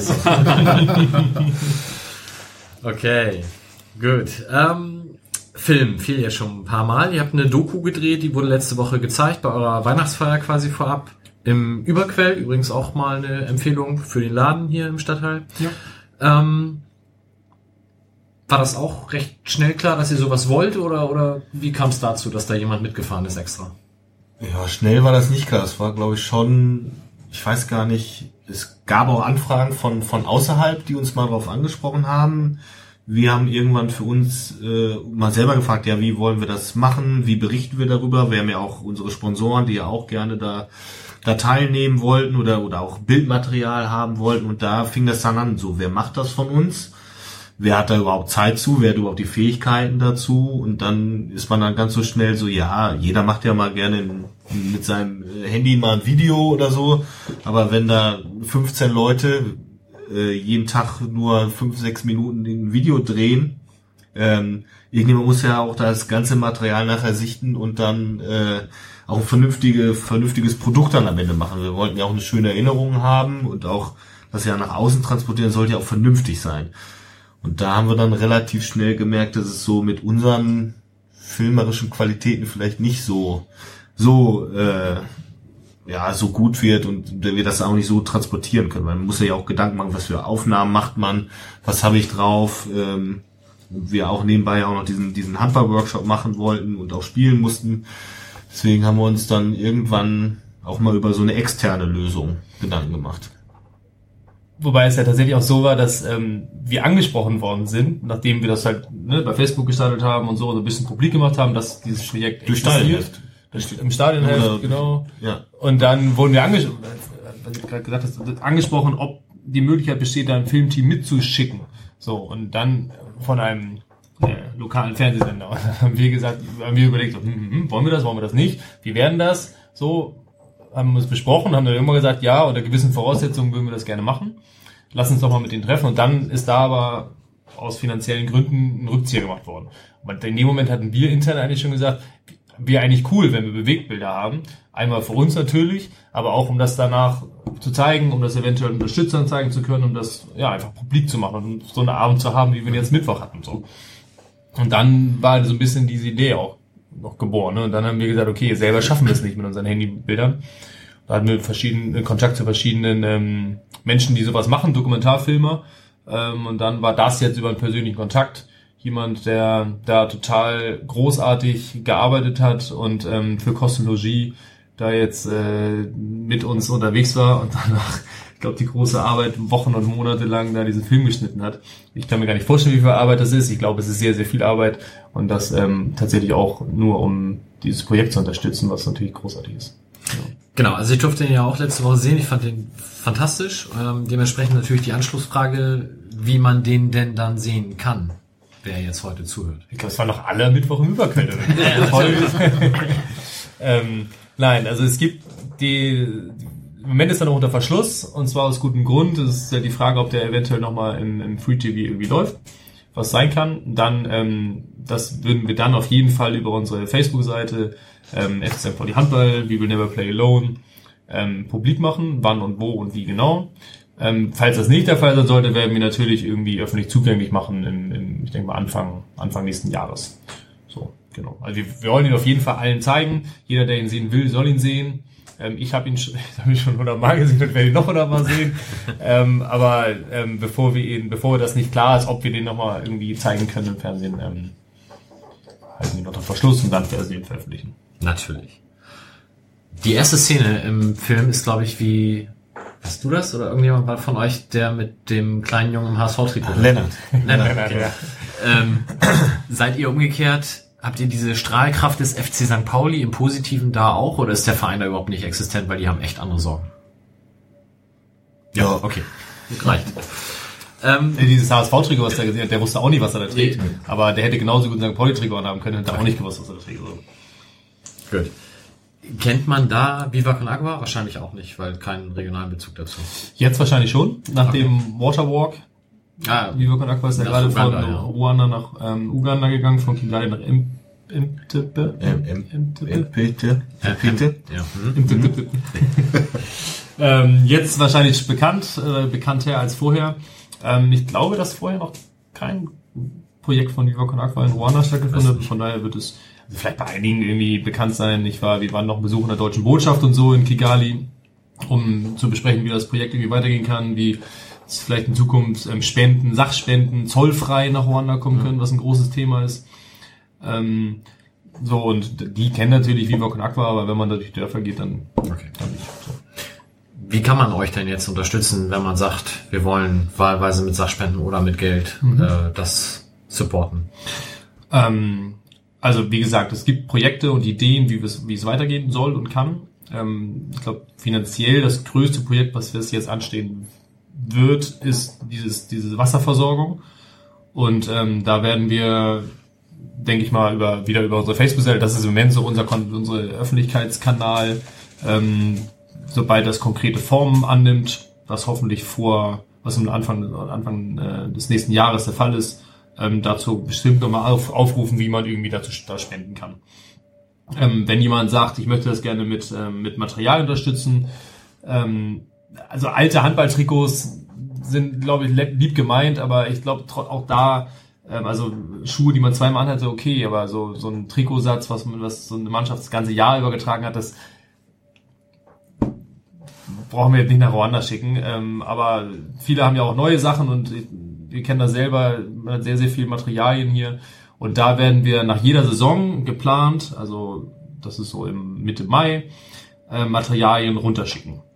Da wird uns ähm, sehr wahrscheinlich unser Hauptsponsor Meile wieder helfen. Ähm, die haben nämlich einen Partner unten in Kigali, eine Verkaufsstelle von, äh, die, die stellen Autoteile her und ähm, haben in Kigali jemanden, der ausschließlich Meile-Teile verkauft und die schicken also sowieso alle sechs Wochen in den Container runter und da können so Sachen mitschicken. Ähm, das ist total eine super, große Hilfe und da werden wir auch wieder was versenden. Also wenn jetzt jemand sagt, Mensch, ich habe hier noch zehn Handbälle, neue liegen oder ähm, Schuhe oder sonst wie was, ein Sportladen hat was übrig, dann immer gerne ähm, Kontakt zu uns aufnehmen über unsere Facebook-Seite oder per Mail ähm, und dann kommen wir da in Kontakt und können das da runterschicken. Natürlich ist so ein ähm, Projekt auch immer ähm, auf finanzielle Mittel angewiesen. Ähm, und auch da ähm, kann das natürlich gerne über, über, die, über, das, über den offiziellen Weg, über die, über die Handballabteilung dann laufen, dass das Projekt da Unterstützung findet. Genau, also immer Kontakt aufnehmen zu, mit Fragen oder Anregungen über, über die Facebook-Seite oder einfach an die Abteilung schreiben. Sehr schön. Ich habe meinen Zettel soweit abgearbeitet. Habt ihr noch Fragen? Nicht zum Projekt. Nicht zum Projekt? Nicht zum Projekt. Habt ihr noch Sachen, die ihr unbedingt noch loswerden wollt zum Projekt? Ich nicht. Nee, ich auch nicht. Also ich glaube, wie gesagt, ähm, vielen Dank, dass wir hier darüber nochmal reden durften. Ähm, ich kann jedem nur empfehlen, sowas zu machen. Also für uns ist das was, was ich, total bleibend ist. Ähm, wenn man so eine Leidenschaft für so einen Sport hat, sich Leute zu suchen, die irgendwo anders auf dieser Welt auch eine Leidenschaft haben, die die, die Leidenschaft teilen, ähm, die zu besuchen kann, kann was sehr beeindruckendes und bleibendes sein. Und ich kann das nur jedem empfehlen, da irgendwie mal sowas zu machen. Ja, also sobald der Film denn öffentlich zugänglich ist, wahlweise in der Mediathek oder bei euch, werden wir den entsprechend auch bewerben. Ihr habt jetzt auch Winterpause bis erstes, ja, zweites Januarwochenende 14. 14. Ja. zu Hause dann? No, das ist, glaube ich, ein Sonntag, wenn ich mich nicht irre. Und das ausnahmsweise mal Sonntag zu Hause, ähm, ich glaube 18 Uhr oder so, geht's wieder weiter. Genau. Sehr gut. Johnny, was außerhalb des Projektes wolltest du noch wissen? Ich glaube dir, dass es ein Zander ist. Ich habe hab, hab jetzt das Dicht am Fischlogo gesehen und dann wusste ich, ja, okay, der, der Mann hat da Ahnung von. Alles klar. Jegliche. Klingelt gerade der Telefon? Nee, das ist ein Alarm gewesen. Egal. Ja, sollen wir Schluss machen oder wie ist? Jegliche eventuell aufkeimende Kritik bezüglich des T-Shirts-Motiv ziehe ich ab sofort zurück. Ich glaube dir, du bist offensichtlich ein Fachmann. Okay. Gut, dann verabschieden auch wir uns in die Winterpause. Ähm, 13. Januar Lesung, das ist dann der Samstag, der muss der 14. der Sonntag sein, richtig? Äh, wir Wochenendrebellen, Lesung in den Fanräumen 19.10 Uhr. Da kann man dann die Nacht im Viertel noch verbringen und am nächsten Tag zum Handball gehen. 18 Uhr. Man kann aber auch zwischendurch nach Hause gehen. Man kann auch nach Hause gehen. Wer, wer, ich denke ja nur an unsere muss. vielen Zuhörer aus Bayern oder so. Ja. Und ähm, wir hören uns dann wieder. Ich glaube, wir haben die Termine schon soweit durchgetaktet für die Rückrunde. Ich glaube nach dem Dresden-Spiel. Ansonsten. Soll ich nochmal nachgucken? Oder? Nee, musst du nicht. Werde ich dann Okay. schreiben und bis dann hat es eh jeder vergessen. Ich möchte noch mal ganz kurz anregen bezüglich des äh, Tippspiels, das wir hier haben. Ähm, Ah. Die Arizona Cardinals, ihres Zeichens eine Footballmannschaft, die haben ja so, auch so eine ähnliche Wette laufen. Die versuchen immer vom einen Spielfeldrand ins andere in so eine Mülltonne mit dem Football zu werfen. Das sind immer drei Jungs. Und wer halt nicht trifft, der muss das Outfit anziehen zum nächsten Auswärtsspiel, das die anderen sich so aussuchen. Dann wird auch mal so ein Meerjungfrau-Kostüm auf, auflaufen oder sowas. Ich würde das kurz in den Ring werfen wollen. Wir haben tatsächlich das Tippspiel vergessen. Ne? Also ich muss jetzt zumindest erwähne ich, dass Sebastian gewonnen und Justus verloren hat, aber wir überlegen uns zum nächsten Mal, was Justus dann machen muss. Ich hatte schon eine Idee. Ist es ein Meerjungfrau? Willst du es jetzt erzählen oder willst du es mit Justus dann in Ruhe klären? Naja, ich kann mir bis nächstes Mal ja noch was Neues ausdenken. Jetzt ist eh vorbei. Achso. Was wäre es denn gewesen? Ja, ich dachte, er singt jetzt ein Weihnachtslied, weil es wurde angefragt und dann hätten wir sogar einen schönen Abschied gehabt. Jetzt gibt's halt keine Musik. Ja, das nochmal im Video festzuhalten wäre echt zu viel gewesen, glaube ich. Das ist zwar das Video, wusste ich da ja noch nicht. Okay, in dem Sinne, euch allen ein paar ruhige Tage und wir sprechen uns dann 2018. Bis denn. Tschüss. Tschüss. Hey!